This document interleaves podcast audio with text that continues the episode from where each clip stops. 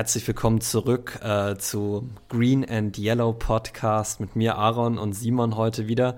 Wir sind wieder da nach einer kurzen Pause. Einer ärgerlichen Pause.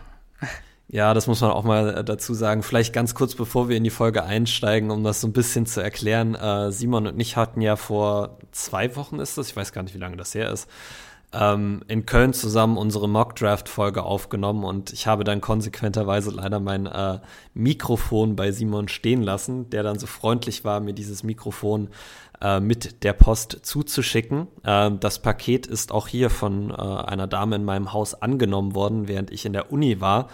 Ähm, es stellte sich nur heraus, die Frau ist höchstwahrscheinlich in den Urlaub gefahren kurz danach und äh, ich bin auf jeden Fall nicht an mein Mikrofon angekommen. Wir hatten also eine kleine Hostage-Situation mhm. hier.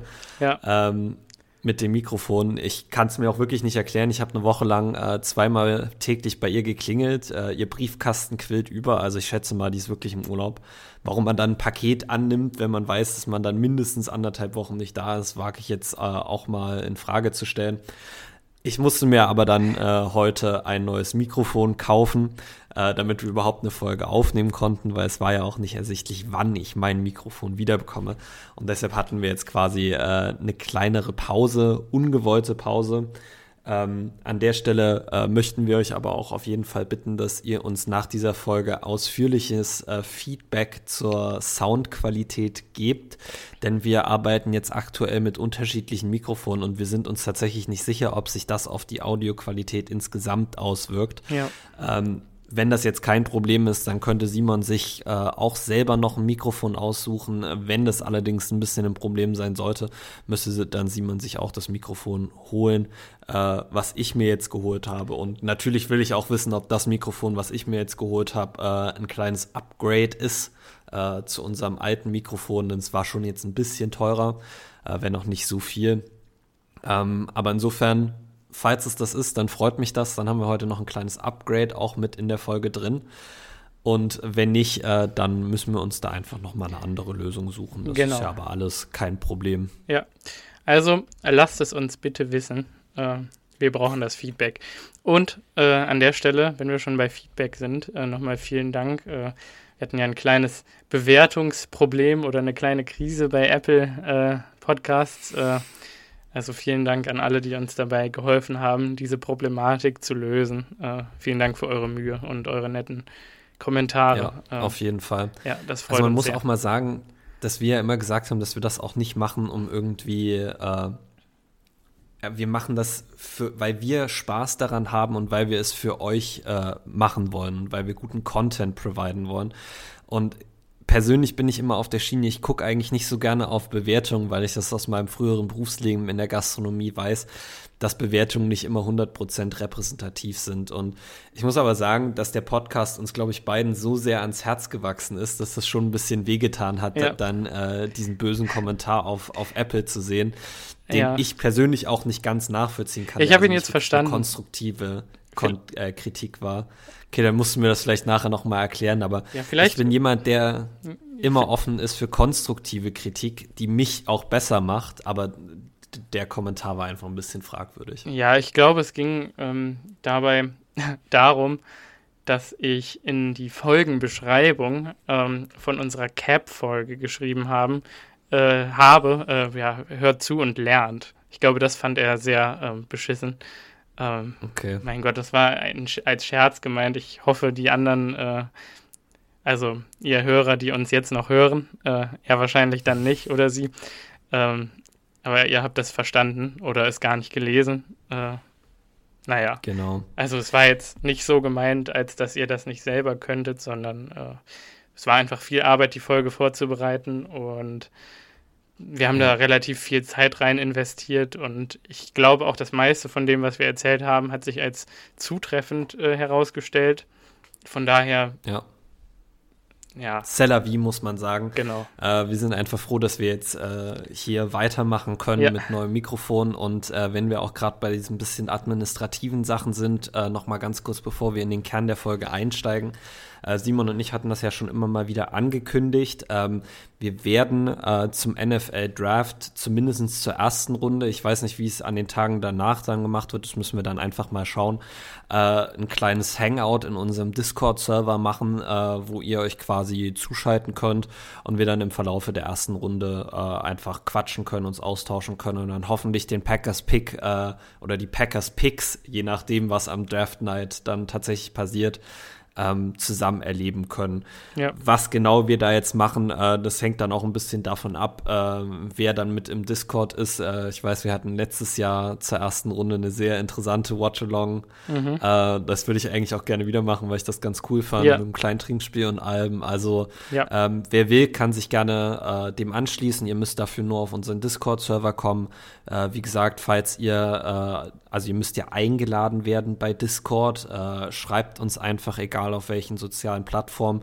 Facebook Messenger, muss ich ganz ehrlich zugeben, sehe ich erst immer drei, vier Wochen später, ja, weil ich, ich da eigentlich ich, nie drauf bin. Ja. Ähm, wir hm. haben tatsächlich auch, auch eine E-Mail-Adresse. Genau, ich kriege auch keine Benachrichtigung. Simon, wir haben doch eine E-Mail-Adresse ja. für den Podcast, oder? Ja, ähm, wie ist die denn? Ich, ich wollte gerade sagen, wie ist die denn? Weil ich weiß, dass wir HörerInnen haben, äh, die ja. auch kein Instagram haben und deshalb uns nur über äh, Facebook Messenger kontaktieren können. Ja, warte, ich schaue gerade ähm, nach. Genau, Simon guckt dann einmal kurz nach. Ah, ja. Dann könntet ihr uns aber auf jeden Fall auch äh, einfach eine E-Mail schreiben und wir schicken euch dann diesen Discord-Link per E-Mail zu und dann äh, machen wir das so. Genau. Äh, green and Yellow Podcast at gmail.com. Also, ja. Genau, alles klein, alles zusammen. Ja. Ähm, und dann werden wir schauen, wie man das Ganze dann gestalten kann, dann am Draft, an der Draft Night. Genau. Ähm, ja, Wunderbar. also wir freuen uns über jeden, der dazukommt. Ähm, genau. Ja.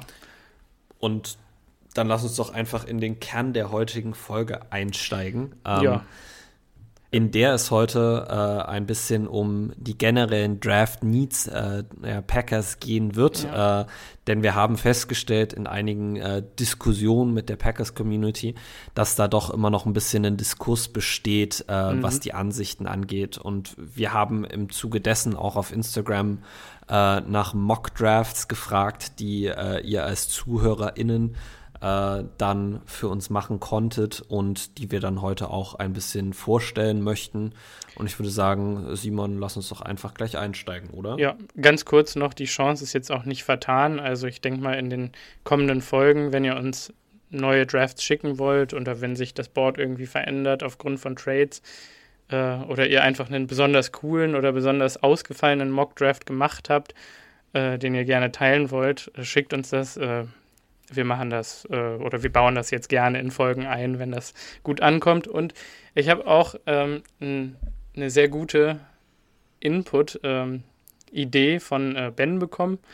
Und zwar äh, geht es darum, dass wir äh, die ganzen Mock-Drafts dann auch posten werden.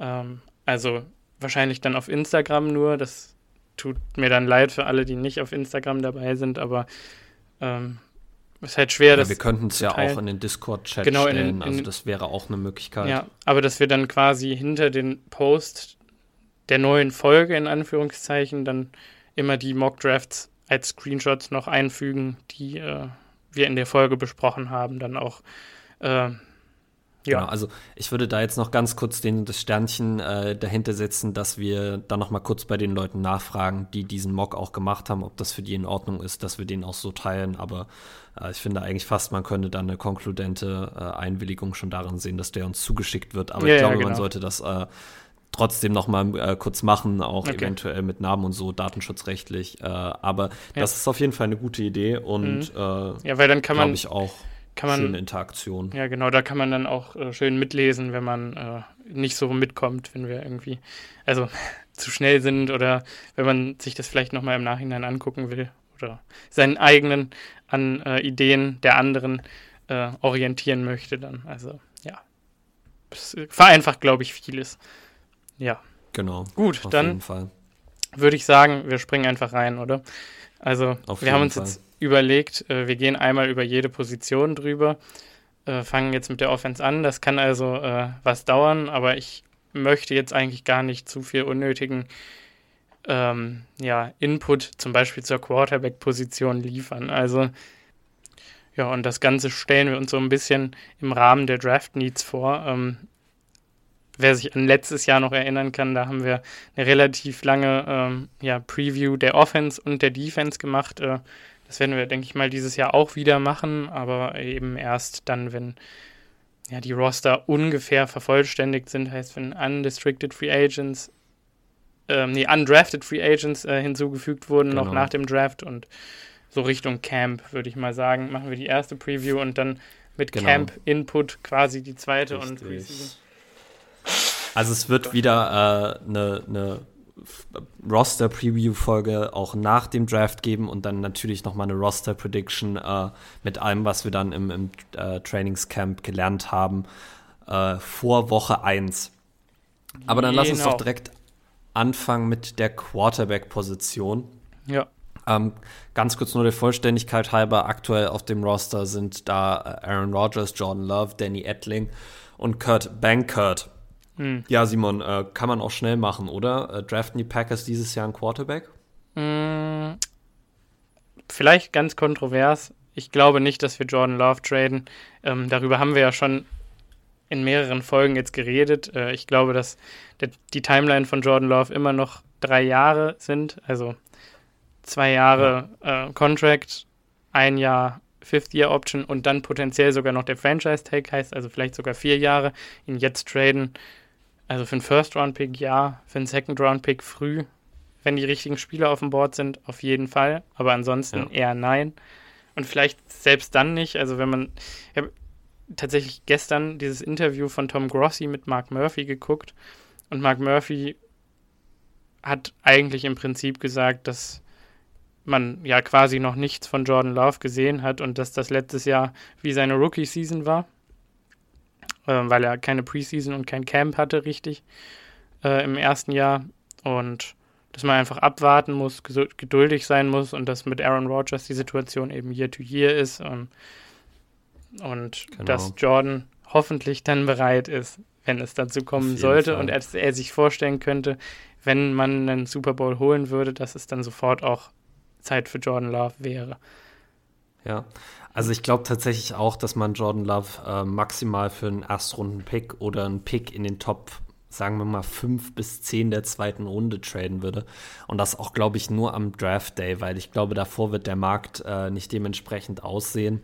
Ähm, und ich kann genau. Simon da nur zustimmen und auch Mark Murphy irgendwo zustimmen. Ähm, ich bin mir auch gar nicht sicher, ob ich ihn wirklich jetzt schon traden würde, selbst wenn wir einen Erstrunden-Pick für ihn genau. zurückkriegen können, weil man halt noch ein bisschen wirklich die Zeit hat äh, und weil man sich immer noch, also die Preseason abwarten muss. Am Ende muss man ja ehrlich sein, wenn man Jordan Love mit den Quarterbacks in dieser Draft Class vergleicht, und ich bin mit, ich glaube, Matt Miller hatte das gesagt äh, auf Twitter, äh, Jordan Love wäre in diesem Jahr sein Number One Quarterback im Draft gewesen, und zwar unangefochten. Ähm, okay. Ähm, der Junge hat auch damals schon großes Potenzial gehabt, was man einfach auch, glaube ich, sich noch ein bisschen angucken muss. Da muss man ein bisschen ja. ähm, ja ein bisschen Geduld haben. Das ist das deutsche Wort dafür. Genau. Und ich glaube, dann muss man auch ehrlich sagen, mit Kurt Bankert und Danny Ettling äh, ein Quarterback überhaupt im Draft würde wenig Sinn ergeben, weil du draftest ja. am Ende keinen Quarterback, der dein Dritter ist. Also wir holen sicher mindestens einen undrafted Free Agent als Quarterback, ähm, aber ich sehe ja, hier keinen kein Need im Draft. Nee, also wenn wir Jordan wegtraden, dann vielleicht fünfte, sechste Runde, aber ähm, Genau, dann Ich glaube nicht, dass es dazu kommen wird. Ja. Aber ich, ich glaube auch tatsächlich nicht. Dann ähm, lass uns doch mal. Ganz kurz ja. noch äh, interessant auch, was Murphy gesagt hat, ist, äh, er hat gesagt, dass die Practice, also das, was die Packers gerade mit Jordan Love machen, nämlich ihn jahrelang sitzen lassen, in der NFL quasi unheard of ist. Also, dass das jetzt wirklich unbeliebt ist. Genau, das macht man ja. nicht mehr, nicht mehr ähm, aber dass die Packers da weiterhin dran festhalten wollen und werden. Heißt, wenn wir ja. Jordan Love wegtraden, könnte ich mir sogar vorstellen, dass wir eventuell wieder sehr früh einen Quarterback holen. Aber in der Klasse finde ich das Ganze nicht so interessant, außer Matt Corral. Ähm, ich wollte gerade sagen, aber, das ist der eine Name, der mir ja, auch im Kopf gewesen wäre. Genau. Also ich muss tatsächlich sagen, auch Desmond Ritter wächst für mich langsam so ein bisschen. Ich habe jetzt viel Tape gesehen wegen Alex Pierce, nee, Alec Pierce, äh, dem Wide Receiver von Cincinnati. Ähm, Ritter ist wirklich sehr inkonsistent, aber äh, an sich halte ich den ja. auch für sehr talentiert. Er hat das Upside, Arm. aber ja. genau, er hat das Upside. Es ist halt die Frage, wann er gepickt wird. Und ich glaube tatsächlich, dass er nicht aus, aus der ersten Runde rausfällt. Nö. Weil ein Team sich in die Upside verlieben wird und ihn, glaube ich, früher äh, nehmen wird, als, als viele denken. Also, wenn ja. man sich die Mock-Drafts anguckt, die meisten Mock-Drafts haben vielleicht einen Quarterback in den Top 20. Ähm, hm, das glaube ich überhaupt nicht. ein Quarterback in den Top 10. Ich glaube tatsächlich auch, dass, also vielleicht ein bisschen äh, Hot Take. Ich glaube, wir sehen mindestens drei Quarterbacks in den Top 15 gehen. Mhm. Äh, Malik Willis, Desmond Ritter und Kenny Pickett.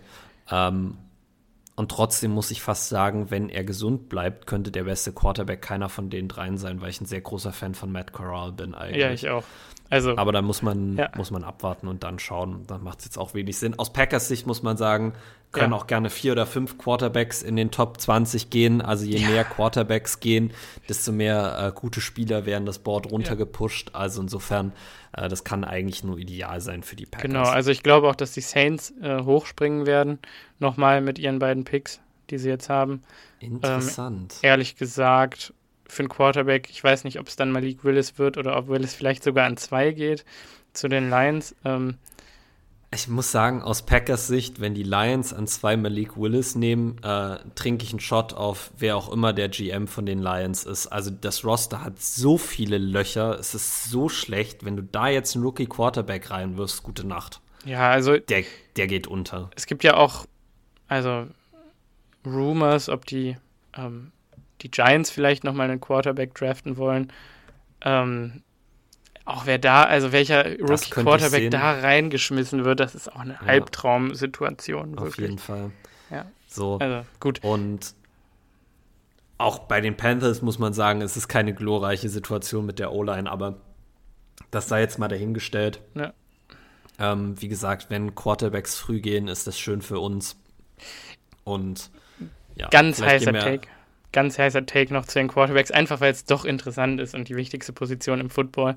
Ähm, vielleicht ein bisschen Draft-Talk drumherum. Ich glaube auch, dass die Vikings nicht aus, also unbedingt aus dem Quarterback-Markt raus sind. Ich weiß nicht, wie lange hat Cousins jetzt noch Vertrag? Zwei Jahre oder so? Der hat ja gerade eine hat kleine Verlängerung. verlängert. Zwei oder drei Jahre, ja. Ähm, und sie haben hier den letztes Jahr den Second Round Pick investiert in einen Quarterback. Ähm, wie heißt er denn nochmal? Ich bin eigentlich ein großer Fan von ihm. Äh, Gott. Ach, äh, Kellen Mond. Ja, Kellen Mond, genau. Eigentlich fand ich den sehr gut, aber man hat nur Schlechtes gehört über seine Work Ethic. Ähm, und ich weiß. meine, das bisschen, was wir äh, von ihm gegen die Packers Defense gesehen hat, sah auch eher äh, mhm. fragwürdig aus. Ja, das sah nicht Sage ich jetzt aus. mal so. Ja, genau. Gut, aber das wäre es dann von mir auch. Ich wollte gerade sagen, auch ja. genug zu den Quarterbacks. Gehen wir über zur Running Back Position, jo. bei der aktuell auf dem Roster sind AJ Dillon, Kylan Hill, Aaron Jones und Patrick Taylor. Mhm. Ähm, dazu muss man sagen, Kylan Hill kommt von einem Kreuzbandriss zurück. Ja. Äh, vor dem Kreuzbandriss äh, war der Starting äh, Kick Returner ähm, oder Kickoff-Returner, wie auch immer man das jetzt spezifizieren möchte. Und quasi Running Back 3 slash 4. Also er hat viel Zeit auch in der Preseason mit den Number Ones gesehen. Äh, wir waren Pre-Draft äh, ein großer Fan von ihm. Wir waren auch nach der Preseason großer Fan von ihm. Ich glaube auch tatsächlich, bis ich was anderes gesehen habe, werde ich auch weiter daran festhalten, dass ja. ich äh, ein großer Fan von seinem Game bin. Ähm, Patrick Taylor, muss ich sagen, geht es mir genauso alles, was ich letztes Jahr von ihm gesehen habe, hat mir eigentlich sehr imponiert. Äh, die physische Art, mit der er den Ball läuft und wie er trotzdem da noch äh, eine Schnelligkeit verbindet, äh, fand ich toll und ein guter Receiving Back. Mhm. Hill übrigens Se auch. Sehr gefährlich. Ja, genau, Kylan Hill auch. AJ Dillon hat ja letztes Jahr auch gezeigt, wie gefährlich er im Passing Game ja. ist. Und War, glaube ich, auch einer ja. von Top von PFFs Top 3 Running Backs letzte Saison, ja. AJ Dillon, also mhm. hatte eine tolle Saison. Ja, und zu Aaron Jones, dass der als Receiver gut ist, sollte jetzt mittlerweile jeder Packers-Fan wissen. Ja. Der könnte sogar tatsächlich dieses Jahr fast noch ein bisschen mehr mit auf diese Slot-Wide-Receiver-Rolle rutschen, um da ein bisschen den Abgang von Devante Adams zu kompensieren. Wollte ich gerade sagen. Ähm, Davon gehe ich fest aus. Ja. Ich, ich eigentlich auch. Wir haben hier also ein gutes Quartett äh, von Receiving Backs, äh, die den Packers sehr viel Flexibilität geben. Ähm, Was meinst du denn? Wie hoch ist die Wahrscheinlichkeit, dass wir da jemand draften? Also, wenn man im Hinterkopf behält, dass bis auf Patrick Taylor auch alle anderen, also die anderen drei Guys nächstes Jahr noch unter Vertrag sind. Ich wollte gerade sagen, selbst wenn wir in diese Saison nur mit Kylan Hill und Patrick Taylor gehen würden, hätte ich da eigentlich keine Angst. Also dann würde ich sagen, ja. wir haben ein gutes Backfield und das sind ja unsere zwei schlechtesten Spieler ähm, ja. auf der Position. Ich ehrlich gesagt, Stimmt. also wenn irgendein Running Back noch fällt, also ein Powerback draften wir auf gar keinen Fall. Also einen, der ja, ähm, die Schulter runternimmt und einfach nur äh, ja, vertikal das Feld runterläuft. Das ist AJ Dillon für uns, das ist Patrick Taylor, ist der Backup. Auch sehr gut ähm, in seiner Sache. Äh, das passiert auf gar keinen Fall. Äh, da habe ich mich auch tatsächlich mit der Klasse gar nicht weiter mit auseinandergesetzt. Ich kenne keinen einzigen Powerback. Ähm, nee, mir fällt auch keiner so direkt ein. Also wenn ähm, überhaupt, draften wir da so ein, so eher so einen Gadget-Spieler, so einen Tyler Irvin-Type-Spieler und da sehe ich dann hm. schon eine gute Wahrscheinlichkeit, dass wir Runde 6 oder 7 ähm, da uns nochmal einen Running Back einverleiben. Ähm, ja. Das Ding, was man auch nicht vergessen darf, ist, dass die Packers nächstes Jahr aus dem Aaron Jones Contract ein sehr gutes Out haben eigentlich, ja. äh, wenn ich mich genau. recht entsinne. Und das auch wahrscheinlich nehmen werden, weil Aaron Jones nimmt nächstes Jahr 8,5 Prozent unseres Gesamtsalary Caps ein. Das Und ist. Ähm, das ist einfach deutlich zu viel. Äh, deshalb, ich glaube, das könnte tatsächlich äh, Aaron Jones letzte Saison bei den Packers sein. Es sei denn natürlich, er äh, unterschreibt nochmal einen neuen Vertrag und nimmt da deutlich weniger Geld. Oder. Ich würde es auch nicht ausschließen. Oder er wird wirklich, geht für 600 Yards plus im Receiving Game nochmal, dann äh, ist natürlich die Rolle, die er einnimmt, auch eine ganz andere. Also das würde auch den ja. Vertrag komplett nochmal in ein anderes Licht äh, rücken, wenn er dann das tatsächlich stark zu Receiver konvertieren würde. Die Hände hat er auf jeden Fall, das Route Running auch, ehrlich gesagt. Äh, ja. Größe genau, passt halt ähm, nicht so ganz, aber ehrlich gesagt das ist auch nur, das ist am Ende auch nur eine Zahl. Genau. Äh, wenn wir jetzt ein paar Namen aus dem Draft mal einfach so in die Verlosung werfen sollten, äh, mit denen die Packers äh, sich befasst haben, das fällt einem zum Beispiel Isaiah Spiller ein, der Running Back von Texas A&M, oh, ja. der aber glaube ich schon äh, dritte Runde, dritte, vierte Runde gehen wird und da sehe ich die Packers ehrlich gesagt auch keinen Running Back nehmen. Ich will es aber auch tatsächlich nicht ausschließen, dass sie in der vierten Runde Isaiah Spiller nehmen. Ähm, ein bisschen später im Draft fällt einem dann noch so äh, Pierre Strong ein. Jetzt äh, habe ich allerdings tatsächlich gerade vergessen, ähm, wo der auf dem College war. Weiß ich auch äh, nicht. Das ist so ein ganz kleines College. Uh, Max Borgi, der Running Back sagen. von uh, Washington State, großer Fan von ihm, sehr guter Receiving Back. Also der würde, glaube ich, perfekt zu den Packers passen. Runde 6, Runde 7. Uh, und als Oregon-Fan muss ich auch tatsächlich CJ Verdell mit in die Verlosung werfen, ja. der auch sehr wenig Draft-Hype generiert, weil er ähnlich wie Aaron Jones damals sehr klein und sehr dünn ist. Ähm, aber auch der ein sehr guter Receiving Back und ein Guy, der schon sein ganzes Leben irgendwie damit zu kämpfen hat, dass ihm alle immer zu sagen, dass er zu klein ist, um Running ja. Back zu spielen. Und das hat man beim Oregon auch gesehen, dass er jedes Run-Play, was er hatte, mit 120 Prozent ins Loch explodiert ist. Also ähm, den fände ich auch noch sehr interessant für die Packers. Und Wildcard in meinen Augen auch klar Master Teague aus Georgia. Ähm, mhm, auch interessant. Aber der ja. ist eher ein Powerback, oder? Ja, aber sehr unterbewertete Hände und ein unglaublicher Blocker. Ich glaube, der beste Running Back hm. Blocker hm. der Klasse. Ähm, das ist natürlich ein Skill, der wirklich beliebt ist bei den Packers Coaches. Äh, war jetzt, ähm, glaube ich, zwei Jahre lang verletzt, meine ich. Ja. Oder immer wieder verletzt. Ähm, ich wollte gerade sagen, der hat auf jeden Fall letztes Jahr ja. auch immer mal gespielt, aber ja. verletzungsanfällig ist er auf jeden Fall. Einen Siebtrunden-Flyer für ihn zu nehmen äh, oder ihn gar als undrafted Free Agent zu bekommen, da würde ich auf jeden Fall nicht Nein sagen. So. Aber das ich glaube, absolut richtig. also Running Back, wenn, wenn wir das jetzt beziffern müssten mit einer Runde, sechste oder siebte. Ja, würde ich jetzt sechste, auch siebte sagen. oder gar nicht. Ja. Genau. Obwohl wir haben ja keinen runden pick also müsstest du fast eher sagen fünfte, Schrägstrich, siebte Runde. Ja, fünfte wäre mir aber zu Ende, früh. Es kommt auf den Spieler drauf an. Wenn Isaiah Spiller in die fünfte Runde fällt, mein Gott, äh, wenn das wirklich jemand ist, der Aaron Jones längerfristig ersetzen kann, dann würde ich den auch in der fünften Runde nehmen. Aber du hast ja. absolut recht, es kommt 100% darauf an, wie das Board fällt und auf nichts anderes. Ähm, ja, also Wallace Jones, wenn du ihn als Running Back listen willst. Ja, ne? interessant. Wäre halt der Typ, der gerade der Gadget-Player, den du vorhin genau. angesprochen hast. Genau. Ähm, ja, aber ich glaube, siebte Runde ist tatsächlich so ein bisschen der Sweet Spot. Da haben wir drei Picks. Ja. Running Backs sind jetzt von der Positionswertigkeit nicht ganz so hochwertig, nenne ich es jetzt mal. Also die äh, halten in der NFL nicht so lange durch wie andere Positionen. Deshalb siebte Runde fände ich da äh, schon sehr vertretbar. Mhm. Ähm, ich überlege jetzt tatsächlich gerade, ähm, wollen wir als nächstes über die Tight Ends reden ja, oder die Wide. Receiver? Tight Ends. Dann lass uns über die Tight Ends reden. Aktuell haben wir da auf dem Roster Robert Tonyan, Elise Mack, Mercedes Lewis, Josiah DeGuara, Tyler Davis und äh, der steht jetzt zwar hier, ach genau, Dominic Daphne steht noch hier unten. Ja. Genau. An sich. Sehr interessante Gruppe. Was ja. machen wir damit? Also, ich glaube, wir wissen, äh, Mercedes Lewis wird zurück sein, sonst wäre er jetzt schon gecuttet worden oder retired.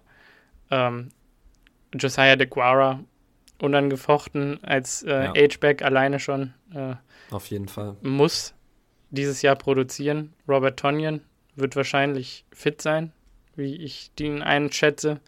Als Monster, als Freak. Äh, aber auf dem letzten Jahr seines Vertrages und wenn er wieder an seine Leistungen anknüpfen können sollte, wonach es letztes Jahr nicht aussah, dann wird er wahrscheinlich nächstes Jahr weg sein. Ähm, ja. ja. Tyler Davis, also ein bisschen eine Wildcard, ähm, hat, finde Keiner, ich. Keiner, bei dem man sich darauf verlassen kann, dass er dir 3, 4, 500 Yards bringt an Receiving. Mhm. Also, ich, da, dafür aber ich würde es nicht ausschließen. nicht genug gezeigt. Ich würde es, ich würde es auch nicht ausschließen, aber ich glaube, es wäre ein massiver Gamble darauf zu setzen. Ja, ja, ja. Also, das wäre, das wäre schon. Und ja, Dom Daphne ist halt einfach ein Weltklasse-Blocker auch, ne? Ja, das stimmt, aber auch da wieder am Ende, die Packers haben jetzt viele Blocking-Titans aufgebaut. Ja. Ähm, und ist wenig da, was das Feld downfield stretchen kann. Und wenn wir über die Position reden, muss man auch noch ganz kurz mal die Tight Ends vorlesen die jetzt schon sicher 2023 auf dem Roster sind. Das, mit sicher meine ich, die einen Vertrag in 2023, also mhm. nach der nächsten Saison haben. Das ja. ist nämlich nur ein Name und das ist nämlich nur Josiah DeGuara. Ähm, hier sind zwar noch Mercedes Lewis und Robert Tonyan aufgelistet, das sind allerdings nur Void Years, die da äh, hinten dran gehängt wurden. Äh, die haben also keinen festen Vertrag dann für diese Zeit. Ähm, Tight End ist ein Need für die Packers. Ja. Muss man ganz klar sagen. Ähm, wenn man jetzt allerdings in den Draft reinguckt, möcht, muss ich auch sagen, dass es keinen klaren äh, First- oder Second-Round Tight End für mich gibt. Also du hast Trey McBride, äh, glaube ich, aus Colorado State, mhm. der letztes Jahr College Football äh, mit irgendwie 100, äh, wie viele Catches waren das? Keine Ahnung. Ich weiß gar nicht. Auf jeden Fall über 1000 Yards gefangen und war der beste Tight End letztes Jahr im College. Ja. Und trotzdem ähm, bin ich immer vorsichtig bei so One-Year-Wonders. Ähm, da würde ich also ein bisschen vorsichtiger sein. Ich, wenn ich jetzt eine Runde äh, quasi sagen müsste, ich würde mich wahrscheinlich in Runde 3 und 4 mit der Tight End Position befassen. Und wenn ich ehrlich bin, würde ich gucken, dass ich jemanden finde, der das, was wir aktuell auf Tight End haben, ergänzen kann. Und na klar muss der irgendwie äh, in der Lage sein zu blocken. Ähm, aber was auch wichtig ist, ist, dass er irgendwie das Feld ein bisschen stretchen kann. Wir brauchen wieder unseren äh, Jermichael Finlay, ähm, der ja. quasi über die Mitte die Seams bedienen kann, äh, ich die weiß, Rogers auf wen du so gerne geworfen haben. Dann sag, auf wen ich anspiele. Ich ja, weiß es nämlich Jelani selber Woods. nicht, auf wen ich an das wäre natürlich jemand für mich, den ich sehr interessant fände. Ja. Ähm, mit seiner Athletik und dem, was er bei Virginia gemacht hat, äh, war er auf jeden Fall jemand, der da über die Mitte äh, das Feld attackieren kann. Äh, ich wollte allerdings tatsächlich auch noch einen Derek Dees Jr. in die Verlosung werfen, der äh, letztes Jahr der Titan war mit den äh, mit dem highest Yards per Catch, also der beste Deep Threat Receiver äh, aus San Jose State. Mhm. Es gibt aber auch noch ein paar andere äh, interessante ja. Namen. Wenn man den wirklichen Greg äh, Receiving, genau, aus Greg UCLA. Dolchich aus UCLA, wenn man einen klassischen Receiver haben will, wäre Isaiah Likely von Coastal Carolina auch jemand, den ich sehr interessant fände. Der aber sehr schlecht getestet hat. Ja, Sowohl sehr bei schlecht getestet hat. Als auch und beim vielleicht Pro fällt er deshalb ein bisschen. Aber Mhm. wer das Tape von Coastal Carolina gesehen hat, und äh, ich muss Ja. sagen, ich habe mir ein paar Coastal Carolina Spiele angeschaut, Isaiah Likely, der, der hat auf jeden Fall was drauf. Ja. Ähm, und sollte es tatsächlich sein, dass er aufgrund seines schlechten Testings in Runde 4 fällt, ja, warum dann nicht mal irgendwie einen Flyer auf ihn nehmen? Genauso äh, Jalen Wildermeyer, habe ich das? Na. Ja, ich glaube, habe ich das richtig ausgesprochen? Unglaublich schlecht getestet, sowohl äh, beim Combine als auch beim Pro Day. Es gibt massive Fragen über sein Work Ethic. Lass den mal in der siebten Runde noch available sein. Ich würde tatsächlich sagen, ich würde ein bisschen auf das Upside banken und so einen Spieler dann auch schon in der siebten Runde nehmen.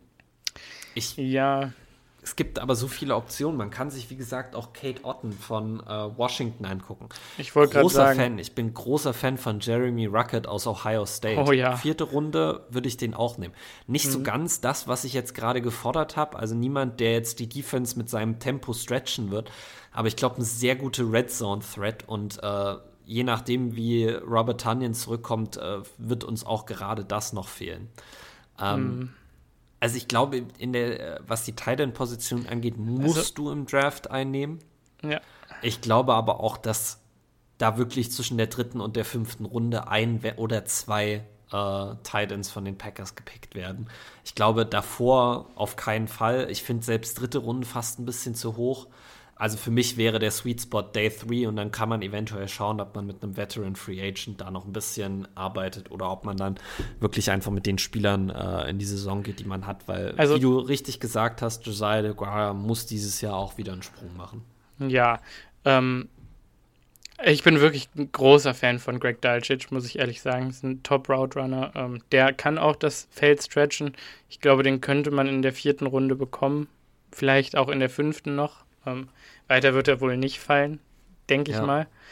Ähm, er ist jetzt nicht der Allerschnellste, aber wirklich ein sehr, sehr solider Route Runner Receiver. Hatte ähm, ja einige Big Plays für UCLA gemacht. Ähm, der gefällt mir ehrlich gut. Ähm, und wer für mich auch immer noch ein Kandidat ist, äh, Undrafted Free Agent oder siebte Runde, ähm, Mr. Irrelevant, äh, Cameron Latou aus Alabama. Ähm, Ja. Der ist mir tatsächlich, wenn ich Alabama geschaut habe, immer mal wieder ins Auge gesprungen, weil er eben diese tiefen Routen und diese, ja, ja, so sehr schöne Wheel Routes ist er gelaufen und ähm, klar, das Scheme von Alabama erlaubt es ihm dann auch mal wide open zu sein, aber auch mit dem Ball in der Hand kann er Plays machen. Der ist halt aus dem Nichts gekommen und hatte dann auch nur 380 Yards, glaube ich, gefangen über die Saison. Aber in wichtigen Momenten hat Touchdowns gemacht und ähm, ich glaube, da draftet man ein unglaubliches Talent. Ja, und alles, was man aus Alabama hört, ist, dass das halt auch einfach ein Stand-up-Guy ist. Jemand, Ja. der einfach seinen Kopf runternimmt und hart arbeitet. Und äh, wenn du das schon so sagst, wenn man in der siebten Runde die Wahl hat zwischen einem Jalen Weidermeyer und einem Cameron Latu, muss ich tatsächlich sagen, wäre ich wahrscheinlich fast eher ein bisschen bei Cameron Latu, der vielleicht ähm, jetzt was das Tape angeht, nicht ganz so impressive war wie Weidermeyer in seinen letzten zwei Jahren. Nicht unbedingt jetzt beim Combine, aber ihr wisst, was ich meine. Ähm, aber Cameron Latu bin ich, äh, kann ich dem nur absolut zustimmen. Aber man sieht, dass äh, in der, in der Tight End Klasse eine gewisse Depth ist am, am, am dritten Tag des Drafts. Ja. Und gerade deshalb würde ich auch confident damit sein, nicht in den ersten zwei, drei Runden äh, einen Titan zu nehmen. Ich sehe jetzt allerdings, wie gesagt, relativ oft äh, Trey McBride zu den Packers auch schon in der zweiten Runde. Oh, Ähm, man müsste da noch mal ein bisschen, ich müsste da wahrscheinlich noch ein bisschen mehr Tape schauen. Wenn er allerdings so dominant ist, wie ich von eigentlich allen Seiten gehört habe, wäre ich wahrscheinlich auch nicht mad. Wenn du deinen längerfristigen Starter wirklich finden kannst in der zweiten Runde, dann musst du es machen. Muss ich ja auch mal jetzt so sagen, auch wenn ich persönlich den, den Value eher am dritten Tag des Drafts sehe. Ja, also Ja, was ich tatsächlich auch Interessantes noch äh, gelesen habe, war, ähm, ob Alec Pierce nicht äh, zu Tight End konvertiert werden Ja, das Könnte. sagen die Leute immer. Und der hat, Ja. im, der hat im College nicht einmal Tight End gespielt. Das ist einfach, Ja, also selbst, selbst, für Alan. Lazar, selbst Alan Lazar konvertiert nicht zu Tight End, obwohl der da schon eher prädestiniert für Und ich glaube, der war sogar mal Tight End. der war sogar Matthias, kann auch absolut sein. Das, aber man unterschätzt, wie anders der, der Job von einem Tight End wirklich zu Ja. dem von einem Receiver ist. Ja. Das ist also, ein Corner zu blocken, ist das vollkommen anderes als ein Defensive End zu blocken. Also, Oder ein Linebacker. Wow. ja, genau. Wenn ich eins empfehlen kann, dann hört auf irgendwie, also das ist ja auch so ein bisschen so eine Madden-Logik, habe ich manchmal ja. das Gefühl. Und zwar, weil ich das selber in Madden auch mehr als genug gemacht habe, weil es da sehr Mhm. gut funktioniert. Ja. Im echten Leben ist das, glaube ich, nicht ganz so. Mhm. Ja, aber wenn du Alec Pierce angesprochen hast, wollen wir dann zum, zum kleinen Problemkind unseres Rosters gehen? Ja, gerne noch einen kleinen Take zu Weidermeier. Ähm, er ist wirklich der schlechteste, also der Tight End, der am schlechtesten physisch getestet hat von allen Tight Ends seit 1983 oder wie auch immer. Also es ist wirklich, der hat einen RAS von 1. Das ist Ja, das Schlechteste. Also es ist nicht sehr schlecht, sondern es ist wirklich das Schlechteste. Mit Abstand. der ist 5 ja. 5-2 oder so ist der sein 40-Yard-Dash gewesen. Wie kann das einem passieren? Also den, ich kann den laufen, 5-2er 40-Yard-Dash, da bin ich ziemlich ich wollte sicher. gerade sagen, ja. Ich lauf da den schneller. sind wir auch absolut in der Range. Aber Ich Ja. kann mir nur vorstellen, dass er sich einfach keinen Trainer besorgt hat für den NFL-Draft. Ja, aber das ist ja, das ist und ja ein schlechtes gemacht hat in Zeichen. der Zeit. Also ja, auf jeden Fall. Aber ich habe einfach bei Jalen Weidemeyer so ein bisschen das Gefühl, dass das so eine Break, also dass es so eine Story sein könnte. Irgendwie schlechter Combine von allen abgeschrieben. Irgendjemand kriegt den in der siebten Runde. NFL Collins. Ist der komplett, genau. Und naja, gut, bei Lyle Collins war es ja ein ganz anderen, ganz anderes Thema, warum der so weit Ja. gefallen ist im Draft. Also, falls, wer, das, wer die Geschichte von Lyle Collins nicht kennt, muss sich das unbedingt anschauen. Äh, die kurze äh, Kurzversion davon ist, dass er kurz vorm Draft äh, in einer äh, Mordermittlung befragt wurde als potenzieller Täter, ähm, weshalb ihn dann niemand genommen hat. Es stellte sich dann später heraus, dass er es nicht war und dann ist er als undrafted Free Agent, hat er dann bei den äh, Cowboys angeheuert.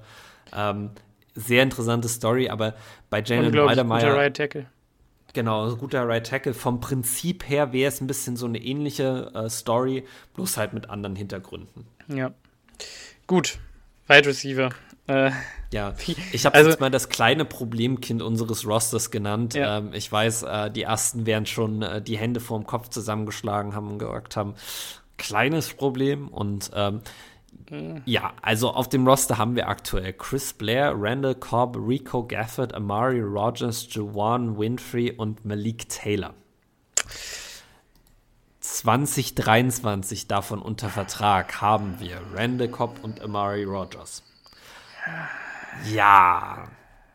Hm. Das sieht nicht gut aus. Lass es, äh, ich glaube, wir müssen das nicht weiter hinauszögern. Wir wissen das alle. Äh, Juwan Winfrey hat letztes Jahr mehr Snaps gemacht als Amari Rogers, was ein bisschen bedenklich ist. Allerdings ist Amari Rogers halt auch ein klassischer Slot-Receiver. Ähm, ach so, Robert, äh, Alan Lazar habe ich hier natürlich noch vollkommen vergessen. Den haben wir auch noch auf Ja. dem Roster. wollte Ähm, ich gerade sagen. ja, genau, jetzt habe ich meinen Faden mit Amari Rogers verloren. Ähm, ich glaube, es wird viel davon darauf ankommen, dass Amari Rogers dieses Jahr noch mal einen Schritt nach vorne macht. Und Also, ich frage mich ein bisschen, ob das überhaupt möglich ist mit Randall Cobb, der immer noch im Slot spielt, mit Alan Nazar, der wahrscheinlich noch im Slot spielt, mit einem eventuellen Slot-Rookie, äh, der ja auch oft zu den Packers gemockt wird. okay. Ähm, also ich bin mir da ein bisschen unsicher, was Amari Rogers angeht und was den Plan der Packers mit Amari Rogers angeht. Also ich bin ein bisschen heiß auf Amari Rogers. Ich weiß, dass er mittlerweile bei den Packers-Fans relativ unbeliebt ist und man erwartet irgendwie jetzt auch nichts mehr. Ja, wegen, Ähm, aber eigentlich ja auch nur wegen seinen schlechten Punt-Returns. Mhm, nur wegen Also- seinen Punt-Returns, ja. Als Receiver war er ja kaum auf dem Feld. Also, Ja, wenn er mal auf dem Feld war, hat er jetzt auch nicht unbedingt die beste äh, Figur abgegeben, aber es Ja. waren ja vor allen Dingen auch seine Punt-Returns. ja also ähm, hier unser, unser Wide Receivers Coach, Jason Rabel, äh, hat auch bei den Pressekonferenzen gesagt, dass er wirklich einen riesen Step von Amari Rogers erwartet und auch sicher ist, dass er den gehen wird.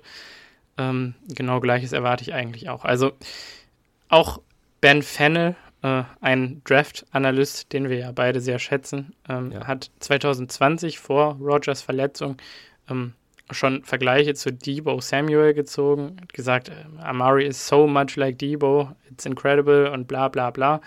Und wenn man sich das alte Tape anschaut, ja, ist er. Ähm, wenn man sich dann das Packers-Tape anschaut, dann fragt man sich, wie kommst du auf diesen wahnsinnig schwachsinnigen Take? Ja. Also, woher kommt das? Aber ähm, tatsächlich, es steckt in Amari Rogers drin. Und wenn Amari Rogers einen Sprung machen kann wie Debo Samuel, dann äh, sieht diese, dieser Wide Receiver Room auf einmal ja, deutlich besser aus, würde ich mal behaupten. Und dann ist er auch nicht auf den Slot limitiert, sondern kann auch Outside spielen. Ja. Ähm, Tatsächlich muss ich sagen, ich glaube, äh, Amari Rogers ist ein bisschen kleiner und ein bisschen schmächtiger als Debo Samuel. Ja, nicht viel, ähm, nicht viel tatsächlich nicht viel, dann sieht das vielleicht auch nur immer so aus. Ähm, ich muss halt sagen, so wie ich ihn letztes Jahr gesehen habe, in der körperlichen Verfassung, würde ich tatsächlich sagen, er ist nur auf den Slot, also nur auf den Slot limitiert. Vielleicht kann er aber auch da noch einen Sprung nach vorne machen. Ähm, jeder, der unsere Draft-Folge zu Mari Rogers gehört hat, ähm, weiß, dass ich jetzt nicht so ein großer Fan von ihm war äh, nach dem Draft. Also ich habe da schon gewisse Bedenken angemeldet die ich dann auch in der äh, letzten Saison irgendwo bestätigt gesehen habe. Ähm, das eine Ding, was wir aber auch immer wieder über Murray Rogers gesagt haben und ähm, die eine Sache, von der ich tatsächlich äh, glaube, die dazu führen wird, dass er die Hater Lügen straft, um das jetzt mal ein bisschen salopp auszudrücken. Ähm, Amari Rogers ist ein, ein Coaches Son. Sein Vater ist ein Wide Receiver Coach in der NFL. Der hat ein super Verhältnis zu Randall Cobb. Randall Cobb ist wie so ein großer Bruder für ihn gewesen der Junge hat alle Resources, um sein Spiel auf, den, auf das nächste Level zu heben. Und ich glaube auch, dass er das tun wird. So. Mhm.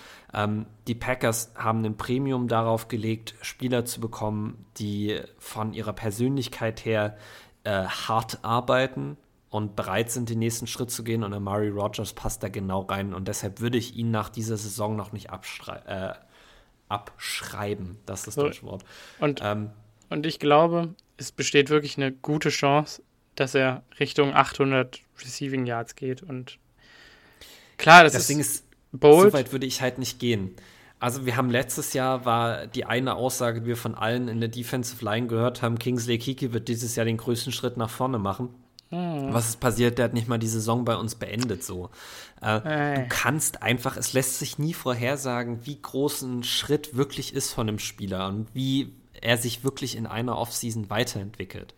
Das lässt sich einfach nicht sagen. Deshalb würde ich bei Murray Rogers ein bisschen in beide Richtungen äh, mal auf die Bremse treten. Ich glaube nicht, dass er ein absoluter Bust jetzt schon ist. Daran werde ich auch nie glauben nach einem Jahr. Mhm. Aber ich sag's mal so, ich genieße es ein bisschen mit Vorsicht und wenn ich unseren Wide Receiver Raum für die neue Saison mir angucke, äh, will ich jetzt nicht mein Geld darauf setzen, dass Amari Rogers da unter den Top 3 ist. Ganz im Gegensatz zu jemandem wie Alan Lazard zum Beispiel. Ja, also Alan Lazard ist, glaube ich, äh, als Outside Nummer 2, Nummer, vielleicht sogar Nummer 1 zu Beginn der Saison irgendwie schon fest oder? Ja.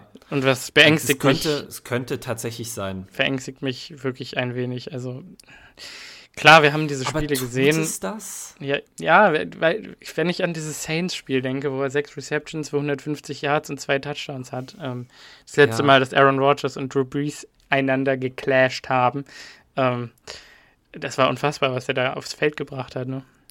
Also ich, ich, ich will ganz ehrlich sein, ich bin erstens kein Fan von dieser Typisierung, dass man immer einen Number One Receiver braucht. Ich glaube, ja. dass man als Verbund, als Receiver-Verbund deutlich mehr erreichen kann, als es ein Einzelner mhm. macht. Und ich, die Packers in den Playoffs in den letzten Jahren waren das beste Beispiel dafür.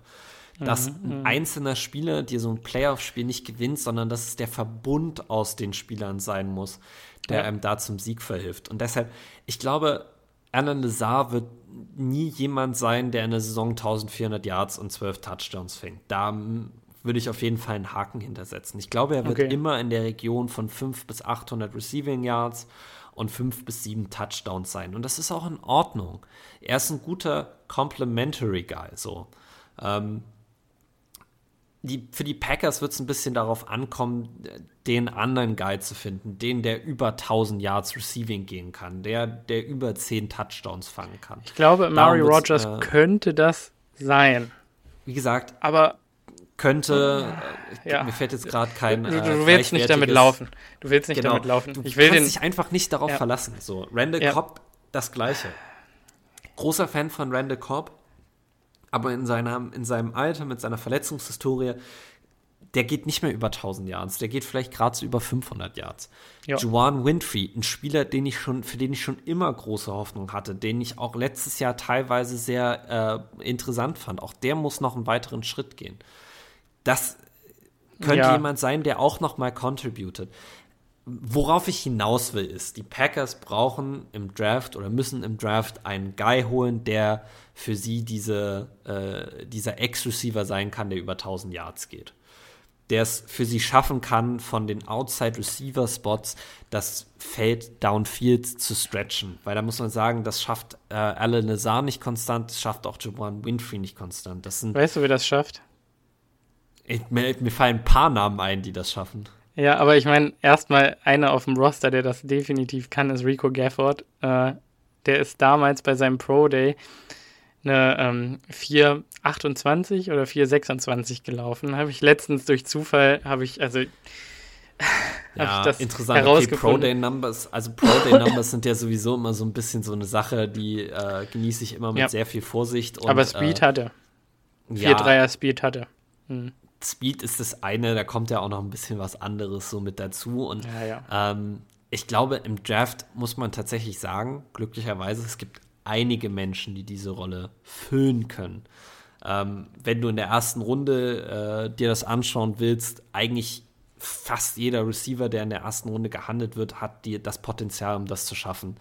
Äh, Garrett Wilson hat das, James, äh, Jameson Williams hat das, Chris Olavi hat das, glaube ich, tatsächlich auch. Äh, auch ein Traylon Burks hat man gegen Alabama gesehen, kann immer wieder äh, downfield gefährlich sein, allerdings nicht in der Art, in der es MVS war, sondern eher in der Possession Receiver Art, Backshoulder Fades und sowas. Ähm, du hast da einfach sehr viele Optionen. Dann gehst du in die zweite Runde und guckst die Spieler an wie äh, George Pickens, Jalen Torbett, Alec Pierce, Christian Watson. Das sind alles die in ihrer Jahan Sky Dodson, das sind Sky Moore, das sind alles Spieler, die in ihrer College-Zeit besonders eins gezeigt haben, nämlich dass sie so eine Defense äh, vertikal stretchen können. So.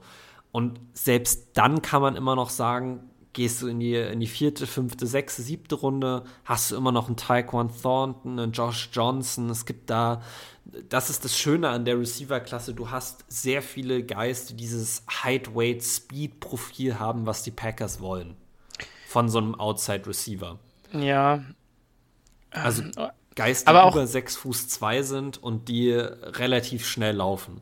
Aber auch, auch so Roleplayer, wo ich wirklich glaube, pack die in so eine Metal Fleur Offense, lass denen sich was ausdenken und dann sind die in der Lage, ähm, dazu, ja, gut Yards zu produzieren. Stell dir vor, also in unsere West Coast Offense wie gut so ein Khalil Shakir reinpassen wird. Klar, der wird ja. jetzt als äh, Slot-Only-Receiver geframed, aber meine Güte, dann stell ihn halt nach außen, lass ihn Slants laufen, lass ihn Outs laufen, lass ihn, ja, eben einfach schwierige Routen laufen, lass ihn viele Bubble-Screens laufen, Wide Receiver-Screens, ähm, mach End-Arounds ja. mit ihm.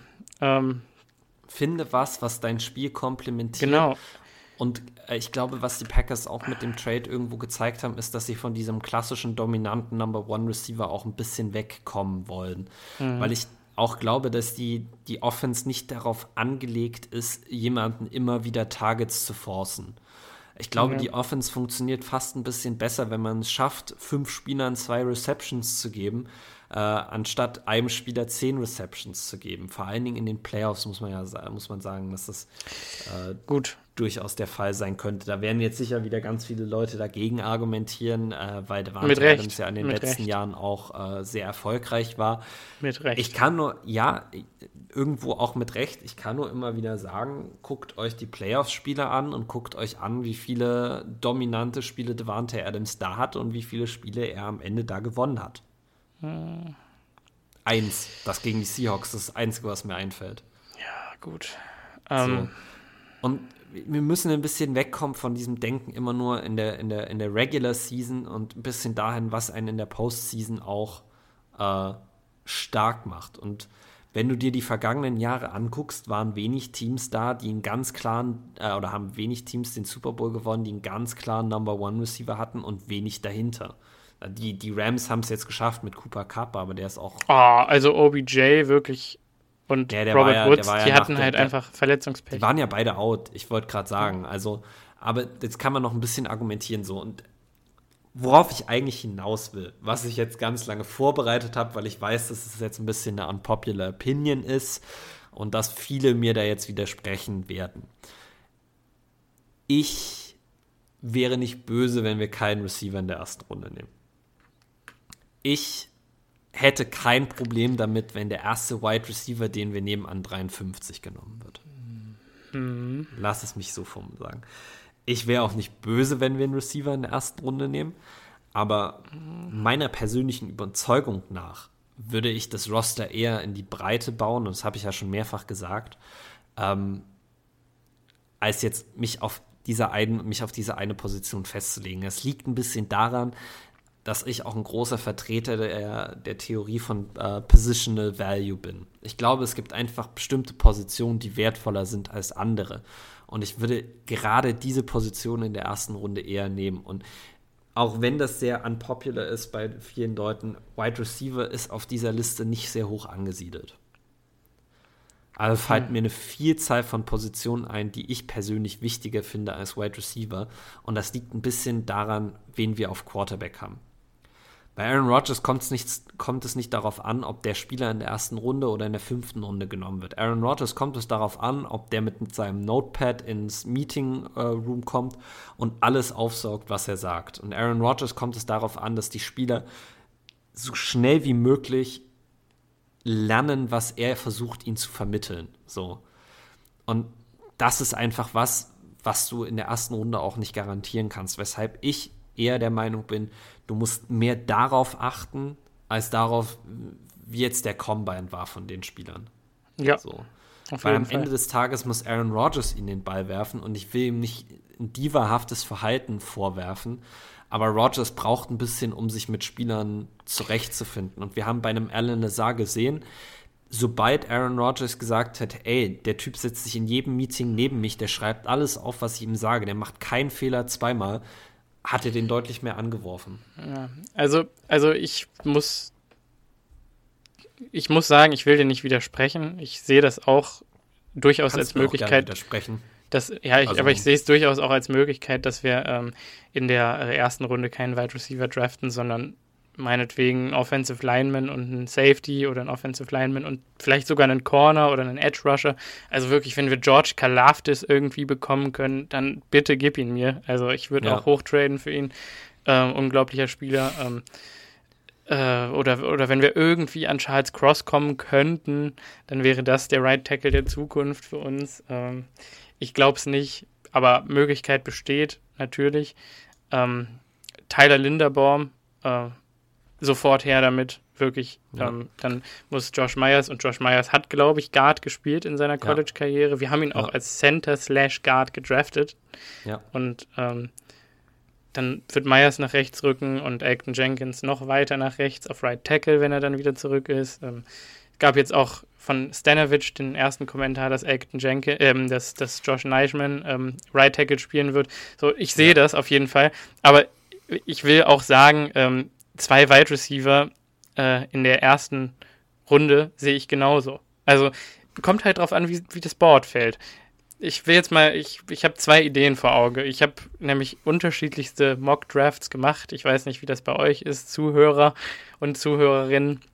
äh, wie viele ihr da so gemacht habt. Ich habe gefühlt schon 200 Stück gemacht. Ähm, da sind die witzigsten Sachen ähm, rausgekommen bei. Ich habe zum Beispiel mal Charles Cross an äh, Pick 14 bekommen, was mich sehr gefreut hat. Ähm, ja. Ja. Ähm, das aber, ist nochmal eine andere Debatte mit dem Uptrade. Äh, die können wir dann vielleicht irgendwann mal später eingehen. Ja, genau. Aber grundsätzlich sollten Drake London an 22 und Chris Olave an 28 da sein. Puh, dann gib sie mir. Ich glaub's aber nicht. ich wollte gerade sagen, ganz ehrlich, wenn Garrett Wilson und Jameson Williams an 22 und 28 da sind, ja, würde ich auch sagen, gibt's her damit. Mir. Aber was ist, also wie realistisch ist das wirklich? Also man muss sich damit auseinandersetzen, dass an 22 durchaus auch nur Traylon Burks, Jahan Dodson, Sky Moore, George Pickens verfügbar sind. Mhm. Und dann, Würde ich jetzt 22 und 28 zwei von denen nehmen? Wahrscheinlich nicht, nein. Genau, also ich wollte auch noch mal sagen, ich habe jetzt von mehreren Leuten, die angeblich Quellen haben, gelesen auf Twitter, dass auch gerade Chris Olave, den ja viele als ähm, sicher an 22 available sehen, ähm, deutlich früher Davor. gedraftet werden könnte, als ja, viele jetzt gerade glauben. Und ich glaube das auch. Ich habe äh, wirklich ähm, lange Zeit den so ein bisschen als Wide Receiver 2, also nicht Nummer 2, Nummer 2 bester der Klasse, sondern als ein Wide Receiver 2 gesehen. Ich habe jetzt nochmal wirklich viel Tape geschaut und für mich ist er einfach Baby Stefan Dix.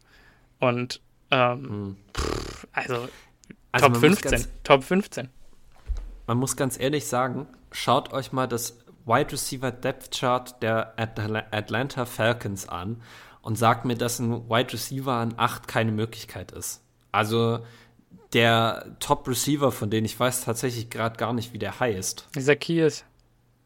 Ja, wahrscheinlich der, genau. So, es kann tatsächlich sein, dass einer von den Wide Receivers schon an 8 geht. So. Und es lässt sich einfach schlecht vorhersagen. Ich glaube allerdings auch, dass weder Drake London noch Chris Olave noch Garrett Wilson an 22 fallen. Und ähm, ich muss auch ehrlich sagen, äh, die Leute sehen das immer nicht so und es wird auch in den Mock-Drafts immer wenig äh, Wert darauf gelegt. Aber die Packers haben in den letzten 20 Jahren eine ganz, ganz, ganz klare Tendenz gezeigt, was die Wide Receiver Position angeht.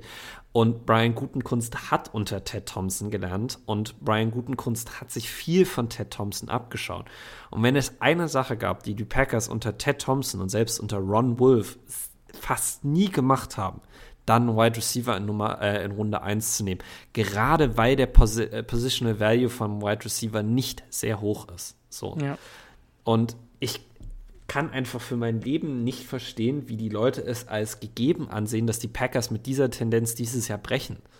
Das muss überhaupt nicht sein. Es kann sein, auch dass die Packers Runde 1 und 2 keinen Receiver nehmen und uh, dass das alle Picks aber, dann. Ich, ich kann mir tatsächlich vorstellen, auch dass die Packers Runde 3 mhm. und Runde 4 und eventuell nochmal Hochtrade in Runde 5 vier Receiver nehmen. Ja, so. gut. Ja, ich glaube, ja. die Packers haben also werden sich eher in die Breite aufstellen, anstatt alles auf, die, auf eine Karte zu setzen oder ja. nur zwei Spieler in den ersten vier Picks zu nehmen.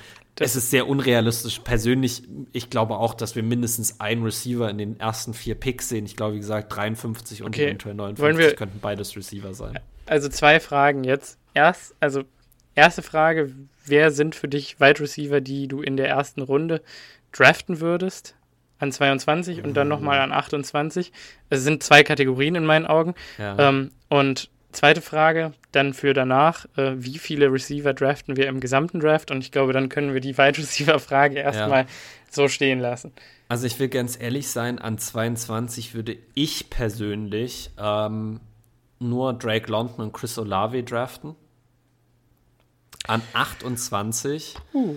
würde ich persönlich glaube ich, nur Pickens, äh, Garrett Wilson, Traylon Burks sehen. Das wären die drei, die ich an 28 nehmen würde. Ähm, ich habe da jetzt mal Jameson Williams, John Matchy rausgenommen, weil ich bei den Kreuzbandrissen immer vorsichtig bin. Also die würde ich nicht an 28 nehmen. Wenn wir noch eine dritte Kategorie aufmachen wollen, einen Tradeback aus der ersten Runde, so an 35, 36, dann kommen dann auch noch Spieler wie Jahan Dodson, wie Christian Watson, Alec Pierce mit in die Verlosung. Ähm, aber mein Traum-Szenario wäre tatsächlich irgendwie, was weiß ich, an 28 Pickens und an 59 Alec Pierce. Okay, Äh, interessant. das fände ich toll. Und wie viele äh, Receiver wir allgemein nehmen, ich muss tatsächlich sagen, ich glaube fast mindestens drei, wenn nicht sogar vier. Ähm, mein Bauch, also mein Kopf sagt, basierend darauf, was die Packers in den letzten Jahren gemacht haben, es könnte sein, dass wir nur zwei nehmen. Ähm, es könnte aber auch durchaus sein, und weil wir das in den letzten Jahren mehr als genug gemacht haben, dass wir an, also dass wir Day One oder Day Two einen Receiver nehmen und dann, also in Runde 1 bis 3 und dass wir dann in Runden 4 bis 7 nochmal drei Receiver nehmen. Es kann alles möglich sein. Ja.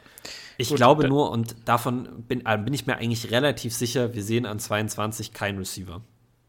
Also, darf ich gerade mal sagen, wen ich an 22 Receiver technisch draften würde, wäre, und das ist wieder boardabhängig. Also, wenn Linderbaum da ist, nehme ich natürlich nicht Jameson Williams, aber ich würde Jameson Williams an 22 tatsächlich draften. Ähm, Mhm. Es gibt erste Rumors, dass er Woche 6 wieder bereit sein soll zu spielen. Ähm, der macht jetzt schon wieder Workouts. Ähm, hat eine unglaubliche Re Recovery Time scheinbar. Ähm, Ja. den würde ich da auf jeden Fall draften. Ähm, also dieser Speed ist unfassbar. Unfassbar. Willst du einen Speed Wide Receiver nehmen, der schon bevor er auch nur ein Snap in der NFL gemacht hat, einen Kreuzbandriss hatte? Mhm. Selbst wenn der von diesem Kreuzbandriss zurückkommt und Routen- wenig, also wenig Speed verloren hat, der zweite Kreuzbandriss ist katastrophal dann für den. Ja, aber bei, bei dem Talent, also die, die Hände stimmen, Ja. die Routen stimmen, Interessant. das Release-Set okay. Ähm, Ich meine, bei James das Blocking ist natürlich nicht da, aber pff, Ich will nur mal ganz kurz in die Verlosung werfen. catch. Der hat es bei Ohio State auch nicht in die Starting Rotation geschafft. Mhm. Und äh, wer war da vor ihm? Da waren Chris Olave, Garrett Wilson, äh, vergesse ich jetzt irgendjemanden? ja, ähm, äh, Smith und Jigba. Das sind Ja, drei First Rounder. aber-. Ja. Ja, dieses Jahr, aber letztes Jahr noch nicht. Und das Jahr davor auch nicht. So, Mhm. da hat er es auch nicht aufs Spielfeld geschafft. Ich bei Alabama Receivern sowieso manchmal ein bisschen vorsichtiger. Und wenn die noch einen Kreuzbandriss hatten, Okay, aber ich, also Aber ich ja, würde nee. Na klar, per, nee, ja- per, ja, persönlich interessant. würde ich tatsächlich mit Williams an 22 gehen. Ich würde mit Olave an 22 gehen. Ich glaube wirklich, dass Olave Nummer 22 wert wäre. Ähm, Ja. Ich würde Drake London an 22 nehmen. Auf jeden Fall. Ich glaube immer noch, Ja. dass er der beste Receiver der Klasse ist. Ähm, zumindest gerade. Ich glaube, später können andere Receiver besser werden. Mhm. Ähm, aber Drake London ist gerade der, von dem ich am ehesten eine 1000-Yard-Saison erwarten würde. So lässt es sich, glaube ich, am besten sagen.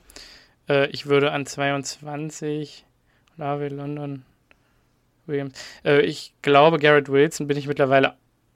Ah, wobei ich glaube, Wilson würde ich nicht an 22 nehmen. Ähm, kein Fan von Garrett Wilson. ja, Ich sag euch, der wird in der NFL Riesenprobleme mit der Physis haben. ja, ja. Wenn ja. der Deshalb, körperlich aufrüsten kann, vielleicht ja, aber der hat auch so eine absolute Aversion gegen Kontakt. Frag mal äh, Atlanta Falcons äh, Fans, wie es mit Calvin Ridley war, Hm. der auch so eine Aversion hatte und der dann zum Teil First Downs wieder hergegeben hat, weil er rückwärts gerannt ist, um nicht getackelt zu werden. Das sehe ich bei, bei Garrett Wilson auch. Also, ja, gut. Okay. Ähm,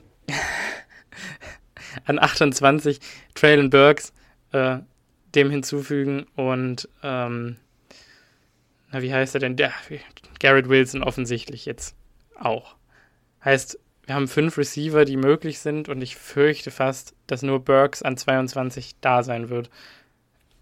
Also die Möglichkeit besteht und damit müsst ihr euch, glaube ich, anfreunden, dass diese Chance besteht und dass wir eventuell hochtraden müssen, auch wenn das keinen Spaß macht, Picks aufzugeben, wenn man wirklich Prime Talent auf der Wide Receiver Position draften will. Also so richtiges Prime Talent. Auf der anderen Seite muss man sagen, wann ist CD Lamb gegangen? An 18? Justin ist- Jefferson an 22? Gut, CD hätte man in meinen Augen Top 5 draften müssen. Ja. Justin Jefferson Top 15, Ich sag ja nur, T. die Higgins, NFL, Top 25. die NFL sieht das vielleicht ein bisschen so wie ich auch, dass der Positional Value da einfach nicht ganz stimmt. Ich glaube, um das Ganze Möglich. jetzt mal so ein bisschen abzuschließen, es lässt sich einfach nicht vorhersagen, was mit dieser Receiver-Klasse passiert. So. Hm. Es ist einfach unmöglich, das vorherzusagen, glaube ich. Ja, also, aber du musst doch sagen, aber Pickens an 28. Wow. Ich glaube, das ist ein Spieler, der perfekt zu dem passt, was die Packers machen wollen. Perfekt. Das ist, das ist der Packers Wide Receiver. Height, Weight, Speed stimmt alles. Klasse Blocking. Toller Guy. Ich kann dir sagen, das ist, das ist ein Packers-Spieler und ich könnte durchaus sehen, dass die Packers ihren Guy da nehmen. Aber ich glaube auch eher Pickens wäre, wäre realistischer so an 35, 36, wenn man zurücktradet oder in der zweiten ja. Runde nochmal hochtradet. Es wäre dann so ein Pick aller Eric Stokes, wo jeder sagt, das ist ein Reach und am Ende passt ja, er dann genau. so gut in, ins Team, dass man Absolut. dann sagt, ja gut, dass ihr ihn genommen habt und nicht das doch dem Zufall überlassen habt. Ne? Genau. Ähm, ja gut, vielleicht, aber also so Pre-Draft bin ich erstmal kein Fan davon. Würden sie es dann machen, könnte ich mich wahrscheinlich auch gut damit anfreunden, ehrlich gesagt. Und dann ja, ja. haben sie natürlich auch Insights in diese Receiver und in deren Leben und Charakteristika, die wir nicht haben. Ähm, gut. Äh, ja, wie viele Receiver würde ich draften? Ich würde vier draften. Hm, ich glaube, das ist auch tatsächlich der Sweet Spot. Ich glaube, ja. auch in der siebten Runde könntest du noch mal einen Slate Bolden nehmen. Fände ich auch ja. interessant. Ähm, Devin Tompkins, der hm. Returnman von äh, von Nevada State. So Bo Melton. Könnte ich mir absolut vorstellen. Bo Melton, genau. Ähm, aber ja, äh, wir werden nachher auch noch ein paar Receiver in den Mock Drafts sehen. Ja, also ich David Bell äh, gefällt mir auch immer besser mittlerweile. Ähm, wirklich. Vierte Runde ich, vielleicht. Ja, ich wirklich, wenn ich den schaue, Romeo ich Dubs, das, ja, John aber wenn ich, David Bell, ich habe so ein James Jones Gefühl. Ich glaube, Aaron Rodgers würde ihn wirklich lieben.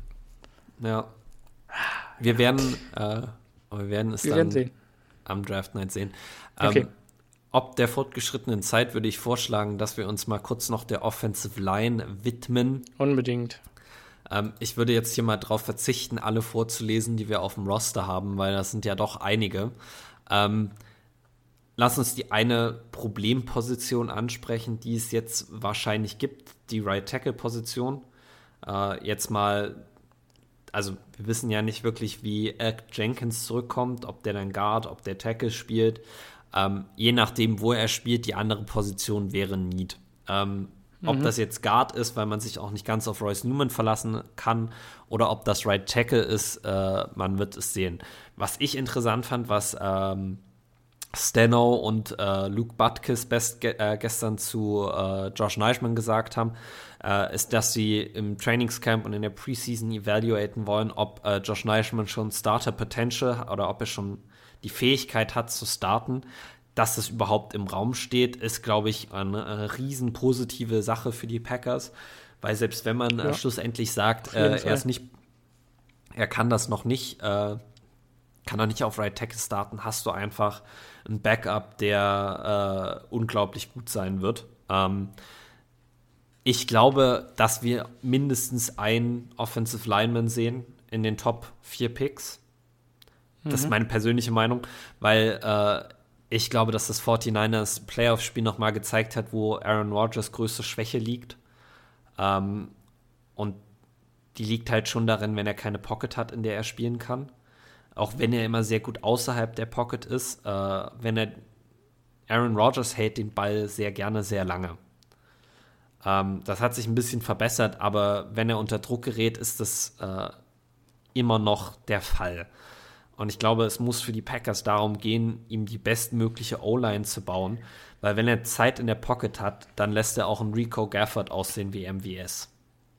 Also ja ähm, deshalb glaube ich, dass wir tatsächlich vor einem Wide Receiver noch einen Offensive Lineman sehen, sehen könnten. Ähm, es gibt ein paar interessante Offensive Tackle in der Klasse. Du hast schon Charles Cross angesprochen. Äh, Evan Neal und äh, Ike Eke, ich kann den Namen echt nicht aussprechen. Hakim Ekebonu. Genau, möchte ich da jetzt mal ausklammern, weil die äh, Top 5 gehen werden. Ja, äh, müssen. Bin ich mir ziemlich sicher. Ich, ich glaube, Aikim ist der beste Spieler in der Draft Class möchte ich da mal in den Raum stellen. Interessant. Ähm, dann hast du in der Packers Range ungefähr noch äh, Bernhard Raymond, du hast einen mhm. Trayvon Penning, ähm, du hast mhm. äh, als Center Tyler Linderbaum, du hast als Guards äh, Kenyon Green und Zion Johnson. Ähm, ich glaube, Simon und ich haben auch tatsächlich beim gleichen Namen gerade so ein bisschen äh, aufgehorcht. Äh, großer Fan von Kenyon mhm. Green. Ähm, oh ja.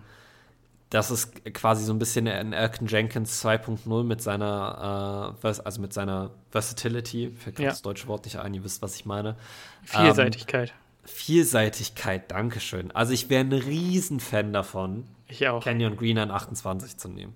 Oh ja, auch an 22, also ganz ehrlich, du Fast kannst den Mann. Auch an 22, ja. Also es ist dann, Canyon Green würde so eine, so, eine, so eine Art Würze in diesen Offensive Line Room bringen. Also der Typ ist ein Monster, der ist ein Beast, ja. der schubst alles weg, was nicht bei drei auf dem Baum ist. Äh, ja. Und eigentlich würde er den Baum wahrscheinlich auch mit bloßen Händen fällen können.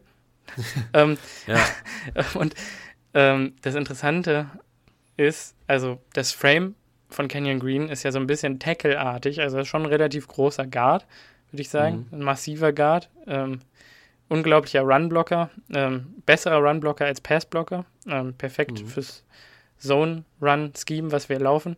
Ähm, Im Running Game, was wir wahrscheinlich dieses Jahr auch ein bisschen heavier laufen werden mit den Receivern, die wir nicht haben.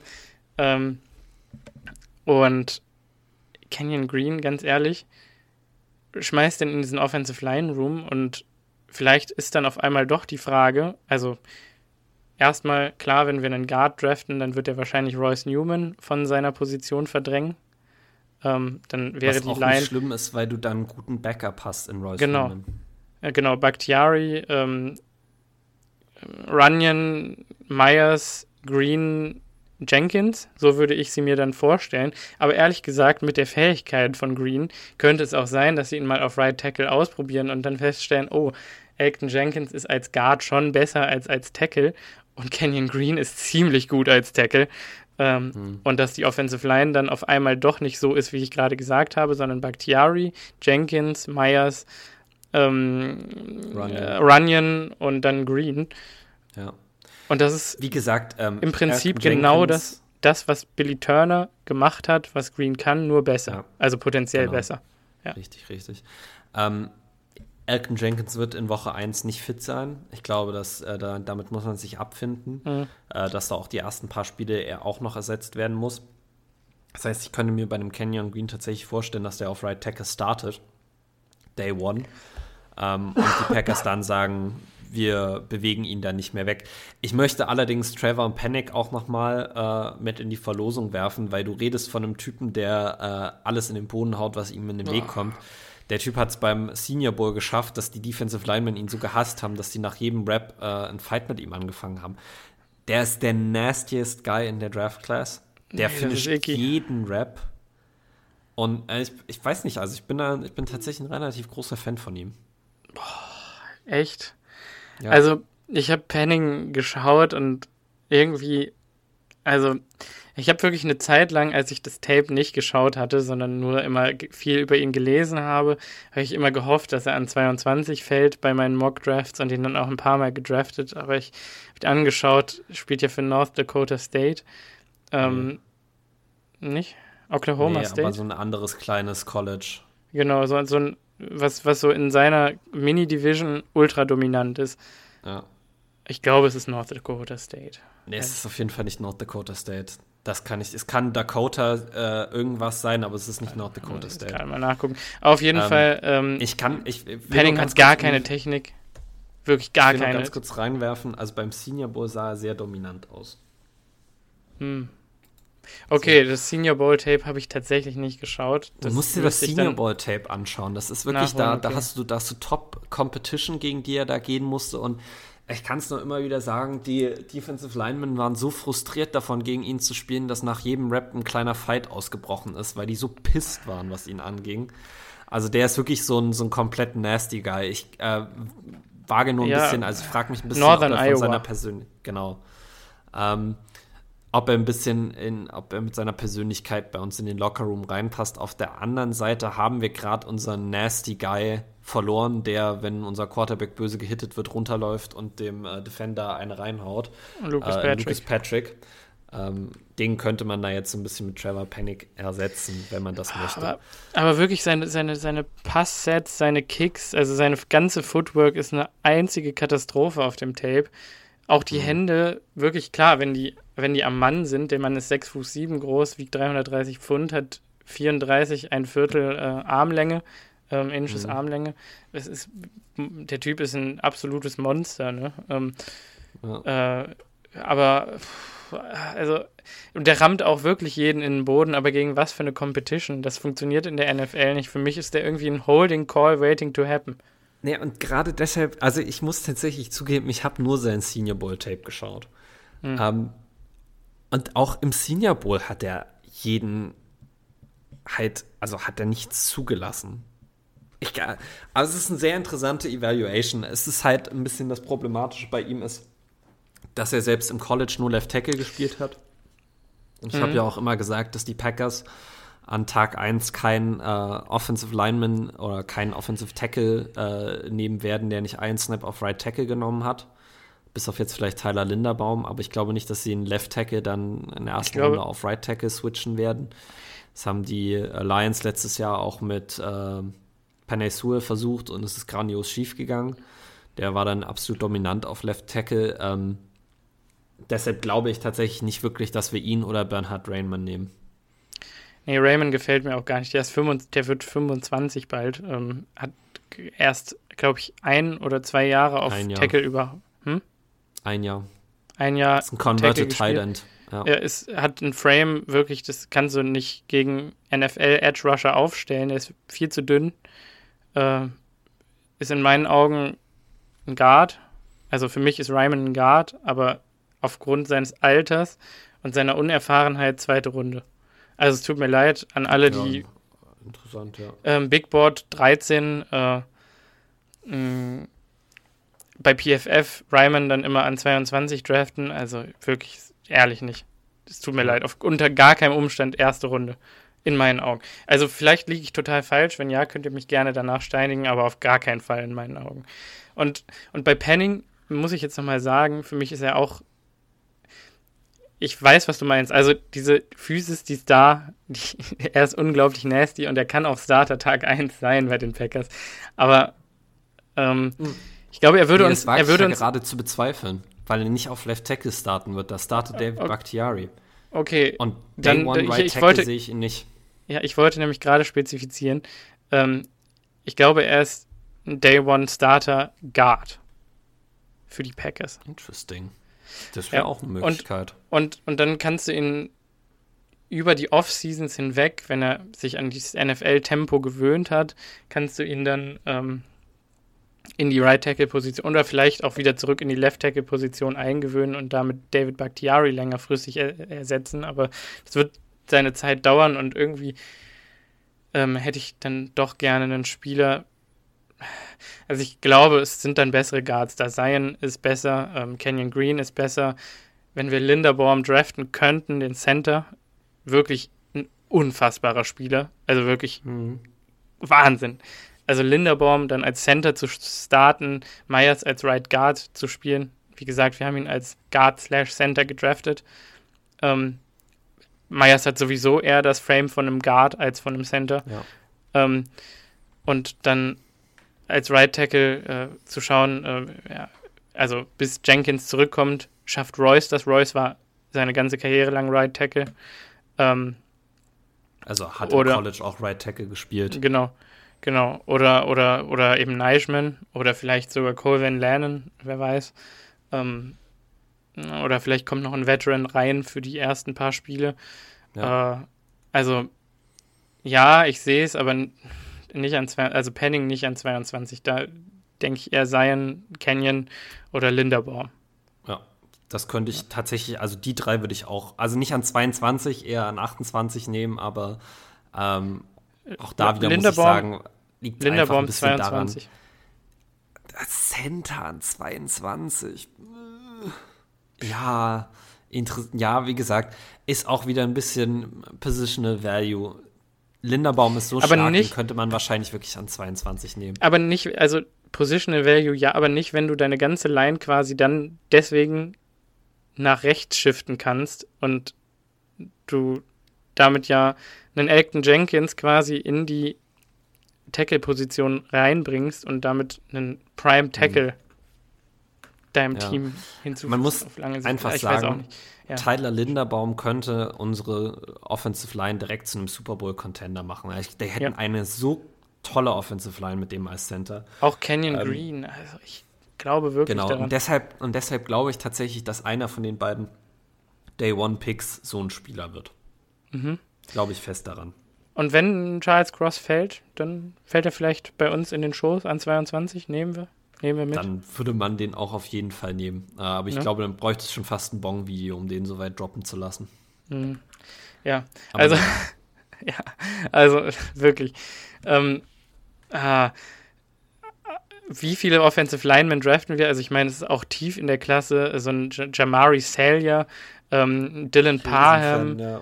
äh, Luke Gödecke. Kinlaw, ja. Genau, äh, Darian Kennard meinst du? Ach, Kennard, genau, Kennard. Ähm, ja. Abram Lucas auch äh, sehr solide. Tyler Smith, äh, wirklich ein toller Tackle, glaube ich. Ja. Ähm, ich habe ihn jetzt ein paar Mal sogar, ich glaube, Daniel Jeremiah hatte ihn sogar in die erste Runde gemockt, an 22. Ja, ja. An die, zu den, nee, Oder, nicht zu uns, zu den nee, Cowboys 23. 23, genau. Genau. Mhm. Ähm, Tyler Smith wirklich sehr gut auch. Ähm, ich Dann denke, kein First-Round-Pick. Aber Hast du spätere Runde noch einen Zach Tom von uh, Wake Forest, einen Cordell Ed Ingram von genau, einen Ed Ingram. Uh, du hast auf jeden Fall Optionen. Ich glaube, die Packers Nick nehmen mindestens. Petit Genau, den, Bin den Offensive von Ohio State. Uh, Rashid Walker mhm. uh, von Penn State. Ich glaube, die Packers werden mindestens zwei Offensive Linemen noch nehmen. Ich glaube auch. Also das wäre, glaube ich, so ein bisschen der Sweet Spot. Und wirklich viele dieser als Tackle gelisteten Offensive Linemen sind aber Guards. Also ähm, ja. Kennard. Aber das ist jedes Jahr so.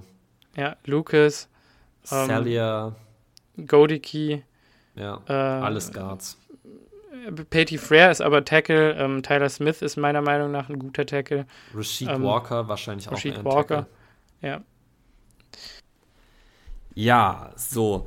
Ähm, wir sind jetzt aber schon relativ weit fortgeschritten in der Zeit, weshalb äh, Simon und ich jetzt gerade in einer kleinen Off-Besprechung äh, ausgemacht haben, äh, dass wir die Offense jetzt äh, so stehen lassen und die Defense dann uns tatsächlich in der nächsten Folge anschauen, äh, damit wir uns äh, noch mit einem oder zwei Mock-Drafts befassen können in dieser Folge äh, und damit die Folge jetzt hier keine zweieinhalb Stunden lang wird.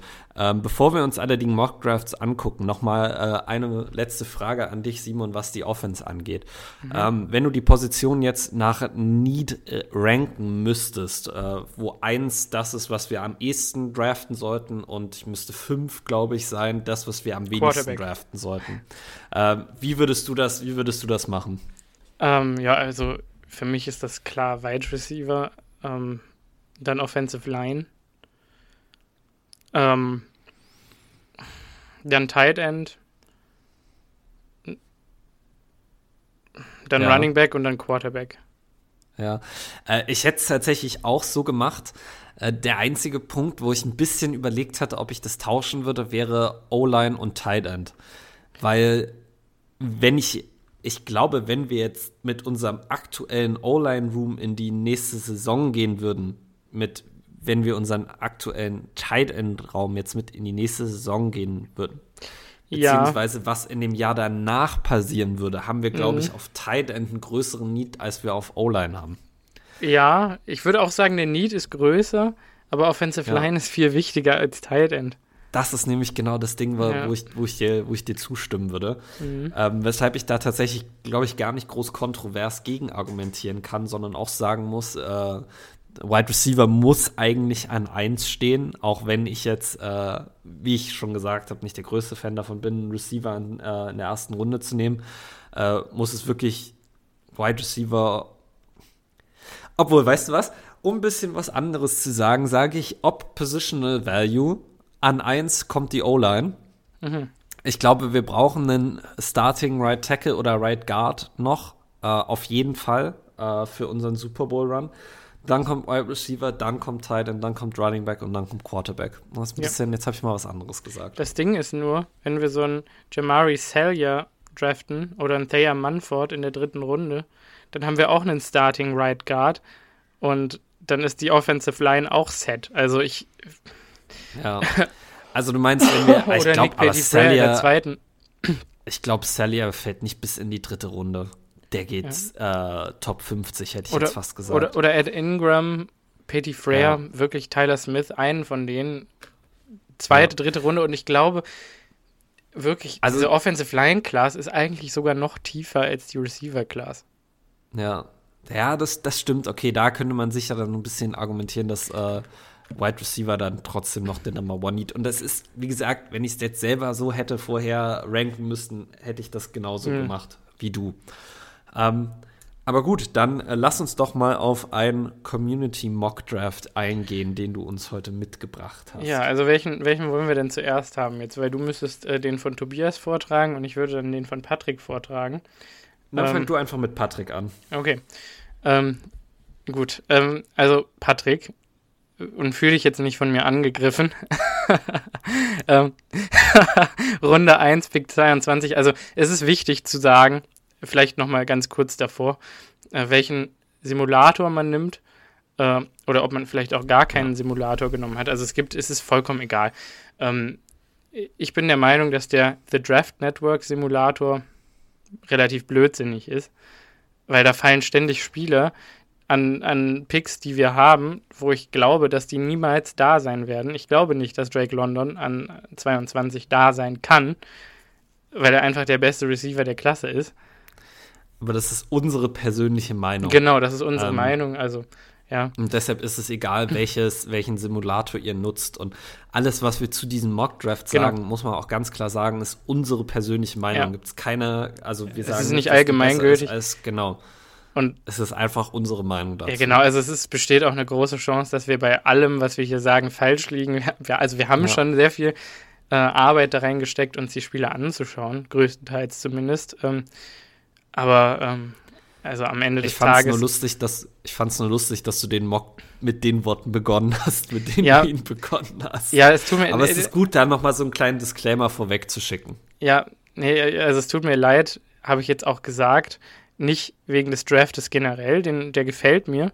Ähm, aber mit unserem ersten Pick, Pick ähm, 22 in der ersten Runde, ähm, draftet Patrick nämlich äh, Bernhard Raymond oder Bernhard Reimann. Ich glaube, er ist Österreicher tatsächlich. Heißt also ja. ähm, Bernhard Reimann. Ähm, gefällt mir gar nicht. Also es tut mir leid.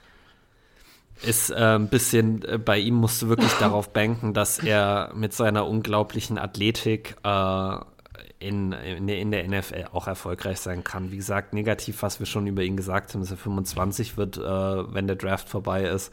Äh, er hat nur ein Jahr Offensive Tackle-Erfahrung. Äh, er hat nicht bei einem großen College gespielt, also keine tolle Competition gehabt. Genau, und hat eigentlich nicht wirklich Guard. den Frame von, den NF von einem NFL-Tackle.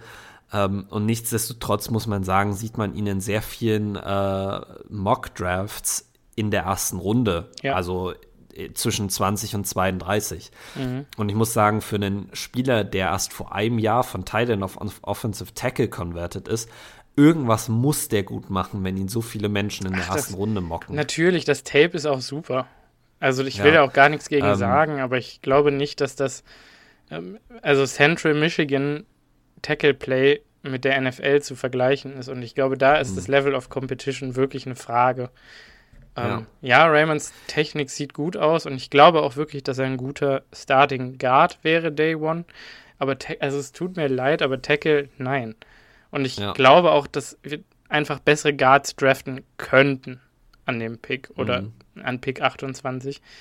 Ähm, deshalb denke ich generell, dass Reimann dann Reach wäre.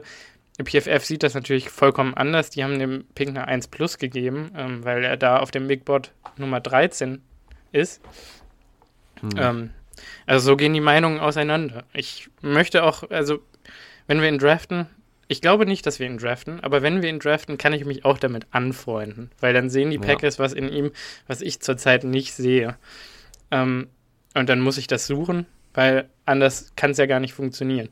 Aber erstmal sehe ich das nicht und ähm, alleine, dass er dann 25 wird, ist, glaube ich, ein Grund, dass die Packers ihn gar nicht auf dem Board haben, ehrlich gesagt. Das ist meine Meinung. Könnte sein. An Pick 28, ähm, der gefällt mir dann deutlich besser, hat Patrick ähm, Wide Receiver Traylon Burks gedraftet. Ähm, gefällt ja. mir. Nehm Wie gesagt, an Pick 28 musst du sagen, ähm, sind die Bedenken, die man bei ihm haben kann, ein bisschen ähm, ja, die kann man dann ein bisschen weiter hinten anstellen, weil ich glaube, genau. dass äh, das Potenzial, was man bei ihm auf dem Tape sieht, äh, sehr viel wichtiger ist. Und was ich immer gesagt habe, was ich bei Traylon Burks toll fand, ist, dass er sein bestes Spiel gegen Alabama hatte. Also äh, er hat immer wieder gezeigt, dass er gegen Competition, die besser ist, als er eigentlich äh, nochmal zu einem neuen äh, Level aufsteigen kann, was sein Play angeht. Und übrigens, er sagt selber, dass er sein äh, dass er sich eher in der Debo Samuel-Rolle sieht. Ähm, man könnte also ein bisschen in Frage stellen, ob sich das dann eventuell mit Amari Rogers wieder in die Haare bekommen könnte und ob es nicht besser wäre, da einen Spieler zu nehmen, der ganz klar ein Outside Receiver ist. Ähm, mhm. Ich glaube aber, dass Traylon Burks tatsächlich das Potenzial hat, um auch ein X-Y, äh, X- oder Y-Receiver zu werden. Das glaube ich nämlich auch. Und von daher, er müsste er sich dann halt an die Packers ein bisschen anpassen. Ähm, ja. Aber ganz ehrlich, also es geht hier um potenziell äh, ja, einen zweistelligen Millionenbetrag für äh, Traylon Burks. Also da kann man sich schon mal äh, auf eine andere Receiver-Position einlassen, oder? Ja, auf jeden mhm. Fall. Und ich liebe es, wie er den Ball fängt. Also der, diese, wie, wie er catcht, ja. er sticht den Ball, das ist brillant, echt. Also mhm. Weltklasse. Und mit dem Ball in der Hand ist er sowieso ein Monster. Ja. Gut. Ähm, Pick 53 in der zweiten Runde. Äh, der nächste Pick von Patrick, den ich äh, schwierig finde. Aaron, du hast ihn auch gemacht. Ähm, Edge Defender Nick Bonito. Äh, hm, interessant. Ja. Aus Oklahoma. Mm, ja. Ja, wir haben. Auch da muss man wieder sagen, du, du bankst am Ende auf die Athletik, die er hat und dass er es schafft, trotz seiner körperlichen Limitation in der NFL erfolgreich zu sein. Hm. Ähm, gefährlicher Pick. Äh, ich glaube aber, der hat so viel Upside mit seiner, mit seiner Athletik und seinen trotzdem eigentlich ziemlich guten Pass-Rush-Moves schon. Ähm, dass, wenn er die Möglichkeit hat, mit einem Sean Gary, mit einem Preston Smith in den Weight Room zu gehen, dass er da auch noch an seiner größten Schwäche, nämlich an seinem Frame, arbeiten kann. Ja, man darf halt nie vergessen, dass wir hier Edge Nummer 3 draften und nicht Edge Nummer 1 oder 2. Ne? Das ist ja, ein richtig. Situational Pass Rusher, der rein rotiert werden soll in genau. die Mannschaft. Aber Nick ähm, Benito, ob seiner körperlichen äh, Limitationen jetzt, was seinen Frame angeht, hat auch die Möglichkeit, diesen, diesen 3-4 Outside-Linebacker zu spielen und immer mal wieder in Coverage zu droppen und da zumindest nicht wie Preston Smith komplett von jedem äh, auseinandergenommen zu werden. Ja. Ja, ich, äh, es ist auch kein schlechter Pick, aber es ist nicht mein, also ich finde Arnold E finde ich ein bisschen besser.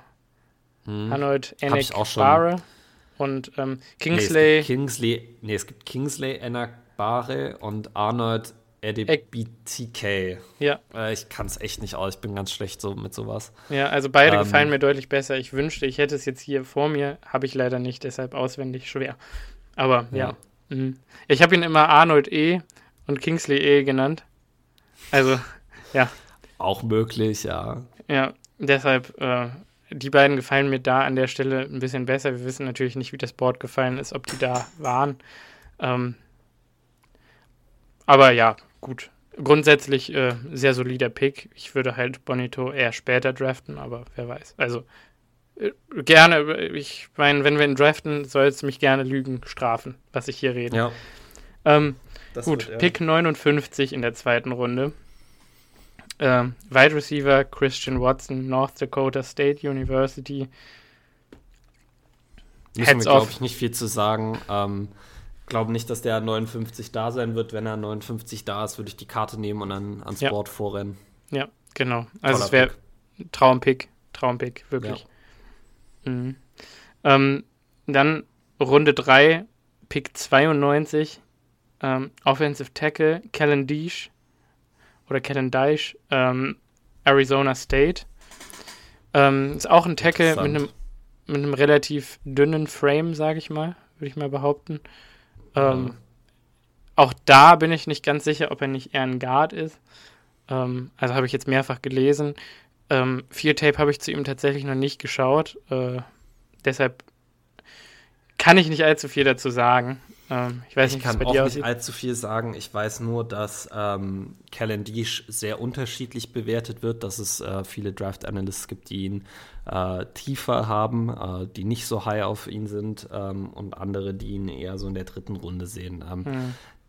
Ich glaube, abgesehen jetzt mal von der Person, ähm, jetzt noch einen zweiten Tackle in der dritten Runde zu nehmen, wenn man schon einen Tackle in der ersten Runde hat, ist ein bisschen, also das fände ich ein bisschen schwierig. Ich glaube, da gibt es andere Positionen, die man da noch eher sich hätte anschauen können, ähm, die da wichtiger gewesen wären. Du hättest hier, wie gesagt, in der dritten Runde ein bisschen so eine Tight End Range, wo du, wo du einen Tight End nehmen könntest. Ja, ja aber das kommt danach. Ähm, ja, das kommt danach. Man könnte einen Linebacker hier auch an der Stelle nochmal überlegen, falls ein äh, Oh, jetzt habe ich den Namen vergessen. Ähm, Troy Anderson noch da ist von Mont äh, Montana State. Ja, also ähm, Leo Chanel fällt ja auch immer mal gerne so in die Range. Leo ähm, Chanel. Oder äh, Darian Beavers. Von LSU, äh, genau, Darian Beavers von Cincinnati, ich glaube Damone Clark von LSU. Ähm, hm. Also hier wäre ich dann eher wahrscheinlich auf eine andere Position gegangen, egal ähm, wie ich jetzt den Spieler finde. Ja, ich glaube, Wide Receiver wäre ich hier, glaube ich, also David Bell oder ähm, Romeo, Romeo Dubs, John Matchy, ja. wenn er so weit fällt, Khalil hm. Shakir. Oh, Khalil äh, Shakir, ich liebe ihn wirklich. Ja, also, also ja, Wide Receiver aber, wäre auch was gewesen. Und John Matchy wirklich. Also wirklich, wenn ihr nochmal Tape schaut in nächster Zeit, Wide Receiver, achtet auf das Release-Set von äh, John Matchy. Es ist wirklich der absolute Traum. Und äh, Khalil Shakir mit dem Ball in der Hand auch macht einfach nur Spaß. Okay.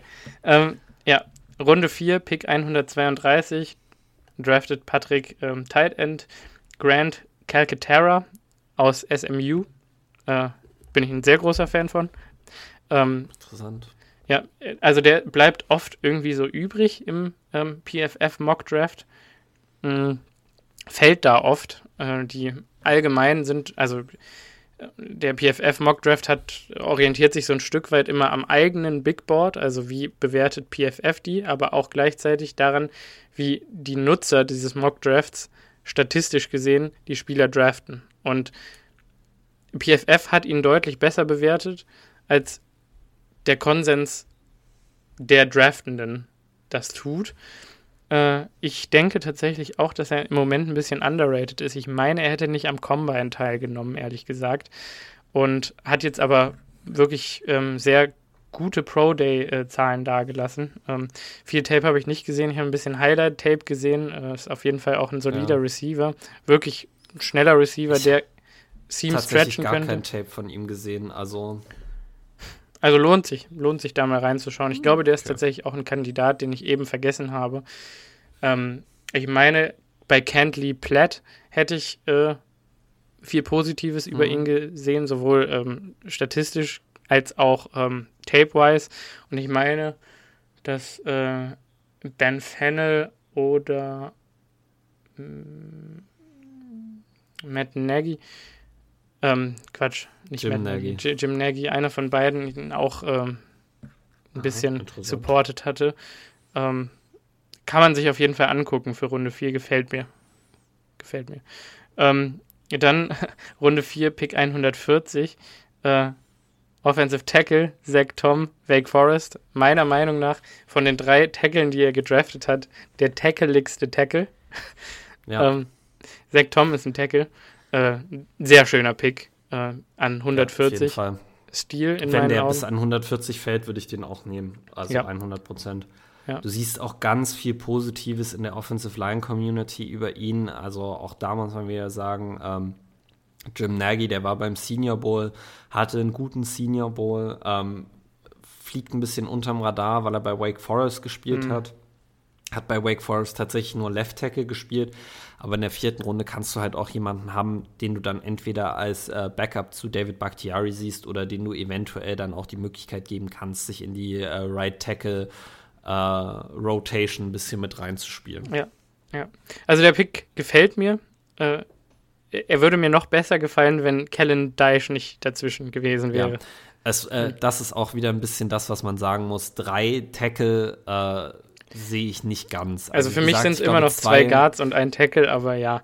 Ja, okay, drei Offensive Linemen in den Top, äh, was sind das jetzt, sechs 140. Picks, in den Top sieben Picks.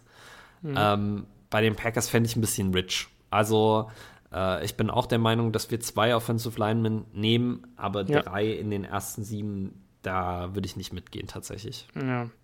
Dann Runde 5, Pick 171, Safety, Sterling Weatherford aus Miami. Ja. Ähm, ja. Ist, ein, ist äh, tatsächlich ein klassischer Box-Safety, der mit seiner, mit seiner Größe, mit seiner Schnelligkeit absolut die Fähigkeit hat, ein Eraser im Passing Game zu sein. Also ich habe sehr, sehr viel Positives von ihm auch wieder vom Senior Bowl gesehen. Ähm, seine Coverage ist zum Teil wirklich stark. Ähm, er könnte tatsächlich fast Linebacker, auch als, als Linebacker gelten. Äh, auch da wieder, er war leider nicht bei der University of Miami, sondern bei der University of Miami, Ohio. Ähm, mhm. Also hat gegen keine gute Competition gespielt. Aber Sterling Weatherford ist ein Name, den würde ich mir irgendwo aufschreiben. Und da würde ich in drei Jahren nochmal gucken und ich glaube, man würde sehen, dass er sich in der NFL gut eingelebt hat. Mhm. Ich glaube auch. Großer Fan Spe von dem Pick. Ja, ja. Ja, für Special die Special Teams, Teams auch. Mhm. Ja, also gefällt mir auch sehr gut der Pick. Ähm, ja, ähm, dann haben wir Runde 7, Pick 228, äh, Panther Ryan Stonehouse aus Colorado State. Ähm, ja. Also ich, wer, ich, ich will, also ich weiß es auch wieder nicht, nicht sehr popular, I don't hate it. Ähm, okay. Ich glaube nur, es wird nicht passieren, weil Rich Bisaccia, äh, Rick Bisaccia gestern in seiner Pressekonferenz gesagt hat, dass er schon vor vier Jahren versucht hat, die Raiders dazu zu bringen, dass mhm. sie Ryan O'Donnell als Panther sein. Ich glaube, er hat gesagt, ich will den als Panther haben ja. und er hat seinen Panther bekommen. Und ich wage ein bisschen zu bezweifeln, dass die Packers dann dieses Jahr ähm, einen Panther draften. Und wenn sie einen Panther draften, will ich ja immer noch Matt äh, Araiza. Araiza. Genau, wie auch immer, ich weiß es jetzt auch nicht mehr genau aus dem Kopf, hätte ich ja. dann eher den genommen. Aber äh, Panther bin ich nicht so abgeneigt, wie das viele Packers-Fans sind. Nee, ich, eigentlich bin ich auch nicht der allergrößte Fan von Pat O'Donnell jetzt gewesen, zumindest was Punting-Skills angeht. Also Holding offensichtlich äh, sehr solide, aber äh, ja, äh, eigentlich gefällt mir der Pick auch, aber ich fürchte, bei dem, was Bisaccia jetzt gesagt hat, kann man das leider vergessen. Aber ähm, ja. Ja. Also erstmal nicht unrealistisch. Der nächste Pick gefällt mir wirklich sehr, sehr gut. Ähm, Runde 7, Pick 249, Edge Defender LeBrian Ray. Mm, Alabama. Alabama, ja, mhm. ich wollte gerade sagen. Ah, die Alabama uh, Defensive Linemen, entweder die gehen in den Top 15 oder die fallen in die siebte Runde. Ähm, und ich glaube, du kriegst hier einen guten Rotational Guy. Das ist keiner, der irgendwann ein Starter für dich sein wird. Aber das ist einer, der sich, glaube ich, einen Platz auf dem Roster sichert. Ähm, und darum geht es am Ende irgendwo in der siebten Runde, dass man Spieler findet, die die Special Teams verstärken und die die Rotation in bestimmten Positionen verstärken. Ja. Und die D-Line Rotation ist eine der wichtigeren. Ja, ähm, erinnert mich ein bisschen an äh, Mike Neal, auch vom spielerischen ja. her. Ähm, also wenn das so seine Upside wäre, dann wäre ich da nicht böse. Man das nehmen, ja. Hm, Mike Neal hat äh, immer gut für die Packers gespielt. Ich weiß nicht, wie viele sich noch an ihn erinnern können. Ähm, auch Edge Rusher hatte immer ein dunkles Visier vor den Augen. Wann hat er gespielt? Mit ja. Nick Perry war er immer Rotation. Ähm, ja. Ah. Ähm, und dann mit dem letzten Pick, Runde 7, 258, ähm, Running Back Kennedy Brooks äh, aus Oklahoma. I don't hate it.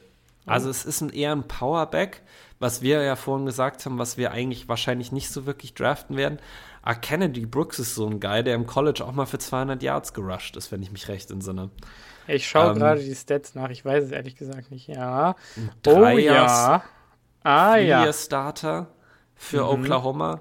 Ich, ich meine, ich bin mir nicht ganz sicher. Ich meine sogar, dass er die, äh, den Rekord hält für die meisten Rush Yards in einem Spiel. Mhm möglich. Also, ja, wobei müsste das nicht. Äh, Das hat Melvin Gordon mal mit 294 gehabt. Mm, nee, war das nicht der nach Leonard Fournette? Wie heißt er denn nochmal? Keine Ahnung. Der das U-Back, hat er nicht mal 300 Yards gelaufen? Nee, also es war auf jeden Fall Melvin Gordon, okay. hat mal für Wisconsin 294 Yards erlaufen. Okay. Ähm, ja, jedenfalls schaut man sich die Statline von Kennedy Brooks an. Ähm, 2018 in 119 Attempts für 1000 Yards gelaufen. Er hatte einen Average von 8,9 Yards per Carry. Sowas habe ich noch nie gesehen. Das ist halt insane. Äh, 12 Touchdowns auf diesen 119 Runs. Das heißt, jeden zehnten Run ist ein Touchdown gelaufen. Äh, äh also äh, hatte dann noch 10 Receptions dazu für 57 Yards. Ähm, Im Jahr 2019 155 Attempts wieder für 1000 Yards und 6 Touchdowns. Ich weiß nicht, was dann passiert ist. Ähm, dann hat er 2020 nicht gespielt. Ich denke mal Covid Opt-out. Ja.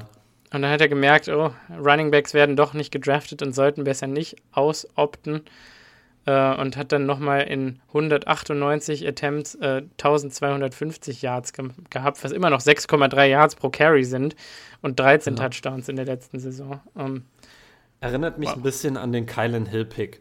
So ein, mhm. ein High-Upside Running Back, der äh, durchaus ein absoluter Stil sein kann. Ja, gefällt mir auch.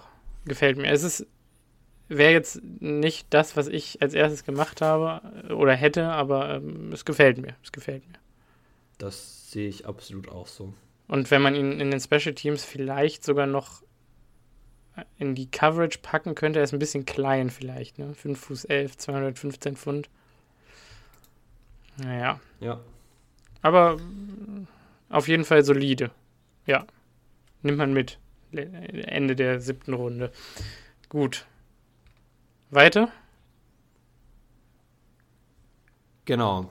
Bin ich? Ich bin jetzt dran, ja, oder? Genau, du bist jetzt dran. Okay. So. Also. Wir Müsste sind beim äh, Draft vom. Jetzt muss ich jetzt.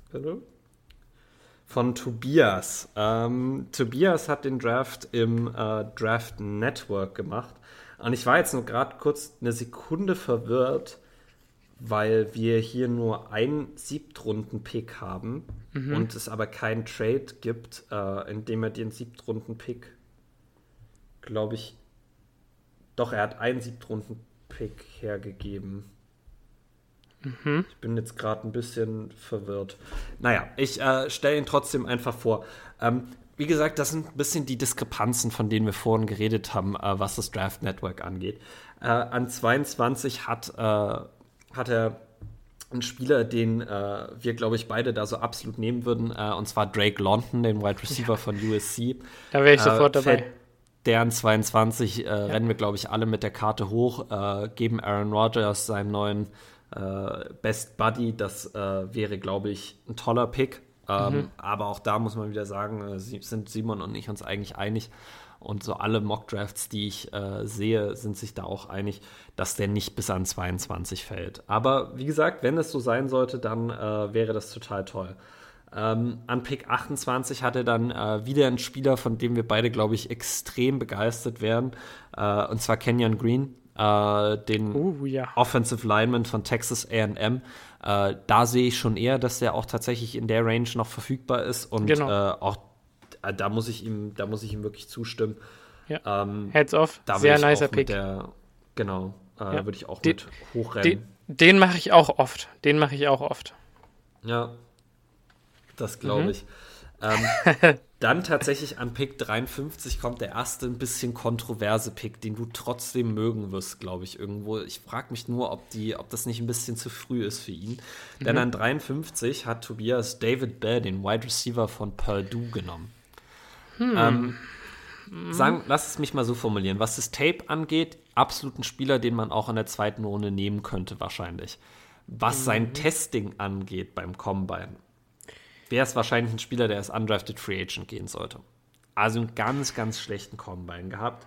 Hat sich bei seinem Pro Day auch nicht wirklich verbessert. Also da sind groß, große Fragezeichen, was die äh, Athletik angeht. Würde ich jetzt einfach mal so behaupten. Ja, ich bin grundsätzlich Fan von David Bell in Green Bay. In der zweiten Runde sehe ich es auch, aber das ist ja jetzt wirklich späte Mitte der zweiten Runde. Boah, hm. ähm, Wie gesagt, hätte ich also, wahrscheinlich nicht das so Tape, gemacht. Das Tape sagt ja auch, dass er langsam ist. Ne? Ich glaube einfach, dass man ihn später auch noch bekommen kann. Und wenn man ihn dann nicht bekommt, ist es nicht so schlimm, als dass man ihn für ihn reachen sollte, nur um ihn unbedingt zu haben. Deshalb grundsätzlich Fan von dem Pick ja, an 53 nein. Ja, sehe ich auch so. Dann mhm. kommen wir zum nächsten Pick in der zweiten Runde. Äh, und der ist tatsächlich nicht an 59, äh, denn Tobias ist hochgetradet an Pick 55. Oh, hat dafür Pick 59 und einen Siebtrunden-Pick abgegeben, ist also vier äh, Plätze nach vorne gesprungen in der zweiten mhm. Runde. Äh, für einen Siebtrunden-Pick, wenn das ein anderes Team tatsächlich machen würde, würde ich das auch mit Kusshand nehmen. Also ja. den Siebtrunden-Pick gebe ich dafür jeden Tag ab. Ähm, und hat dann den ich nenne ihn jetzt einfach mal Edge Rusher, äh, de Marvin Leal von Texas AM genommen. Okay. Interessanter Spieler, äh, der je nachdem, auf welcher Seite man unterwegs ist, gerne mal als Interior Defensive Lineman oder als Edge Rusher äh, ausgewiesen wird. Also ja. ein Spieler, der am Ende sehr gut in unsere in unser 3-4 Base Scheme passen würde, weil er diesen 3-4 Defensive End auf jeden Fall spielen kann ähm, und auch Outside Linebacker Potenzial hat. Ja, ich, ich wollte gerade sagen, an eine Zeit für mich, erinnern. Für mich wäre ja. er eher der Defensive End. Ja, mhm. äh, also der Interior Defensive Lineman. Ja, genau. Genau, ja, für, für mich tatsächlich auch. Denn ich bin noch alt genug, um mich daran zu erinnern, äh, dass der Marvin Deal äh, nach dem letzten Draft einen Top 15 Hype hatte. Ja. Ähm, und äh, dass seine letzte Saison bei Texas AM eher enttäuschend war. Ähm, mhm. Woran das jetzt genau liegt, vermag ich nicht zu analysieren, weil ich da immer nie, äh, nicht wirklich in die Spieler reingucken kann. Ähm, für mich ist der Marvin Lee ein absoluter Upside-Pick. Äh, jemand, der, wenn er neben Kenny Clark steht und sein volles Potenzial ausschöpft, sehr, sehr dominant sein kann für uns. Ähm, und ich muss sagen, an Pick 55 bin ich da deutlich eher ein Fan von als von dem David Bell Pick. Ich finde auch den Uptrade gut für einen ja. Siebtrunden-Pick. Äh, das würde ich absolut unterschreiben. Ja, ich auch. Ähm, ich bin tatsächlich auch ein großer Fan von Lille. Ich glaube langfristig wirklich, dass man da Interior Pass Rush äh, mit generieren könnte. Also in einem, wenn er sich so entwickelt, wie er es könnte, dann könnte das tatsächlich ein Monster werden. Ne? Also so Pass Rush Skill technisch in Richtung Malik Jackson vielleicht. Ähm, ja. Das wäre natürlich ein absoluter Traum. Äh, ja, gefällt mir. Ja, gefällt kann, mir ich, kann ich so unterschreiben. Ja. An Pick 92 äh, hat Tobias dann äh, mein Lieblingspick tatsächlich, oder jetzt abgesehen von der ersten Runde, äh, mein Lieblingspick äh, gemacht. Und zwar an 92 hat er Troy Anderson, den Linebacker von Montana State. Ähm, mhm. Wer sich mit dem noch nicht beschäftigt hat, äh, der hat tatsächlich bei Montana State angefangen auf Quarterback, äh, ist dann auf Running Back gewechselt und hat sein letztes Jahr sowohl auf Running Back als auch auf Linebacker äh, verbracht. Ähm, ultra athletischer Linebacker mit super Instinkten, da sieht man den Quarterback-Hintergrund. Ein bisschen wie äh, Chaz Surratt letztes Jahr von äh, North Dakotas, äh, North Carolina, wenn ich mich recht entsinne. Ähm, also einfach ein Guy, der, der athletisch und äh, Football-Intelligenz technisch äh, in den Top 5 äh, auf seiner Position ist. Und auch da kann ich nur wieder sagen, schaut euch sein Senior Bowl Tape an. Der Typ wird ein Monster sein in der NFL. Für mich wahrscheinlich im ersten Jahr ein Rotational Guy und spätestens im zweiten Jahr ein Starting Linebacker. Mhm. Und wahrscheinlich auch perfekt für die Special Teams perfekt für die Special Teams auf jeden Fall. Genauso wie der Pick an 132. Da hatte nämlich Alex Wright den Edge Rusher von. Die haben einen, äh, so, so einen Drachen äh, als, als Logo. Jetzt muss ich tatsächlich mal in meinen Cheat Sheet gucken. Von äh, UAB. Ähm, ein großer Pass-Rusher, wenn ich mich recht entsinne. Also, äh, ich meine, gelesen zu haben, dass er einen Towering Frame hatte, waren die Wörter, die dafür benutzt wurden. Okay. Ähm, der ist tatsächlich im letzten PFF Mock Draft schon in der dritten Runde zu den Packers gegangen. Ähm, jemand, der äh, auch von PFF sehr gut gegradet wurde, der allerdings aufgrund von äh, Strength of Competition auf jeden Fall fallen wird. Ähm, und bei dem müsste man einfach schauen, ob er diesen Sprung in der NFL wirklich schafft. Aber er hat die physischen Voraussetzungen, äh, um eine gute Ergänzung zu sein. Ja, ich wollte gerade sagen, 6 Fuß 7, 270 Pfund ist der ja. Mann groß. Ähm, da kann man sich fast schon wieder nicht vorstellen, dass er Outside Linebacker spielt. Und da ich das bei Lille auch nicht sehe, ähm, wir gehen Double Down für Interior Defensive Lineman. Also nachdem wir Jaron Reed gesigned haben, ähm, ja. Ja. Ich gucke gerade mal, ob der beim Combine teilgenommen hat. Ähm, da wollen wir nicht zu viel zur nächsten Folge vorwegnehmen. Ähm, ich glaube tatsächlich, dass auch zwei Interior Guys äh, eher unrealistisch sind. Ja, der war nicht, der hat nicht am Combine teilgenommen. Ähm, also ich meine, ja. Aber, aber wirklich bei, bei seinem, seinem Frame und seiner Production und ja, vermutlich auch dem stimmenden Tape. Ich habe ihn ehrlich gesagt nicht, nicht geschaut. Er wird äh, allerdings überall tatsächlich als Outside Linebacker geführt. Okay, krass. Dann muss er ja wirklich monsterathletisch sein. Dann muss ich ihn mir mal anschauen. Ich wollte ähm, sagen, 4,89 40 Yard Dash ist der gelaufen. Wow, bei der Größe. Puh. Ist das auf jeden Fall äh, formidabel. Ja. Guck mal gerade ähm, noch, ob ich einen Relative Athletic Score finde. Ich habe jetzt gerade bei, bei drei Seiten gelesen, dass er halt in den Top 100 gehen wird. Ähm, keine Ahnung. Ja. Also. Ja, äh, nimmt man mit, aber äh, wer weiß, ob er da ist. Ne? Wollte ich gerade sagen. Ja, man Dann, kann nie äh, genügend Edge Defender haben. Auf das stimmt absolut. Äh, ja. Mit Pick 140 hat er dann Romeo Dubs genommen, äh, oder Daubs, wie auch immer, äh, der Wide Receiver von Nevada. Ähm, guter Guy, underrated meiner Ansicht nach. Wenn wir den an 140 kriegen, haben wir unseren, äh, haben wir einen Wide Receiver Starter. Ähm, ich wage jetzt ein bisschen zu bezweifeln, dass er der Guy sein kann, der über 1000 Yards geht. Ich glaube aber, dass er ein guter Complementary Guy sein könnte zu Drake London, zu Alan Lazar, zu äh, David Bell, Amari Rogers und David Bell, genau. Ja. Ähm, also was mich, was mich vielleicht, ähm, muss ich jetzt nochmal reingrätschen gerade. Wir haben jetzt drei Wide Receiver. Drake London ist ja 6 Fuß 5 groß, ähm, läuft wahrscheinlich einen 4-5er 40 Yard Dash, würde ich mal tippen, vielleicht sogar 4-6. Äh, David Bell ist auch ein relativ großer Receiver, ja. relativ physischer Receiver. Ich weiß gerade nicht, ich habe nicht im Kopf, wie groß er ist. Aber er läuft auf jeden Fall ähm, 4, 6, 5, also läuft wirklich für seine Größe auch, auch eine katastrophale 40-Yard-Dash. Ähm, und Romeo Dubs läuft ähm, 4, 4, 5 und ist ebenfalls, glaube ich, 6 Fuß 1 oder 6 Fuß 2 groß. Ja. Ähm, hat also soliden Speed ähm, Matt LeFleur hat ja in einem Interview gesagt, dass er wirklich auch einen Spieler hätte, der den gerne einen Spieler hätte, der die Top von der Defense runternimmt und der tief gehen kann. Romeo Dubs kann das, aber ich weiß nicht, ob Romeo Dubs das konsistent in der NFL auf dem Level machen kann mit dem Speed. Das wage ich auch ein bisschen zu bezweifeln. Also, und, äh, und Bell und London, also London klar mit Fades und mit 50-50 Balls, aber es funktioniert halt auch nicht immer. Du brauchst einen, der sicher durchexplodiert und der dafür sorgt, dass äh, die Gegenspieler Off-Coverage spielen müssen, aus Angst, dass sie tief verbrannt werden, wenn sie in, in Single-Coverage stehen. Und das sehe ich bei Dubs leider nicht. Und ja, bei den beiden Spielern, stimmt. die wir davor gedraftet haben, nämlich Possession Receiver mit bei ähm, London dieser unglaublichen Red Zone Upside und ähm, auch Yards After Catch Upside. Area Quickness. Genau. Ja. Ähm, Yards After Catch Upside. Also es ist, es ist ein sehr äh, Possession-Receiver-lastiger Draft, der ein mhm. bisschen von dieser Aussage weggeht, die, die Matt LeFleur getroffen hat. Und nichtsdestotrotz kann ich mir durchaus vorstellen, dass die Packers das machen und dann wirklich einfach sagen, ja. äh, wir laufen euch den ganzen Tag den Ball, äh, äh den Rachen runter, wir spielen viel Play-Action, wo sich das äh, Speed-Ding so ein bisschen ausgleicht und dann werfen wir kurze Pässe und versuchen uns so äh, von, also vorweg zu pirschen.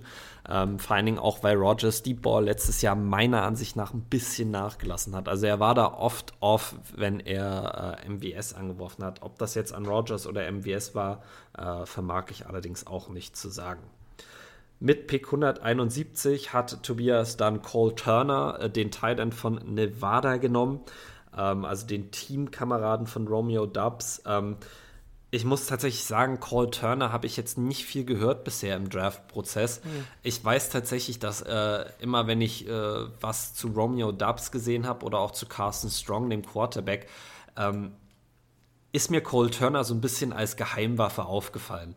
Und ich glaube, das könnte so ein bisschen ein Titan sein, der unter dem Radar fliegt, der allerdings trotzdem äh, productive sein kann für uns. Also ich, ich mag den Pick tatsächlich sogar ein bisschen.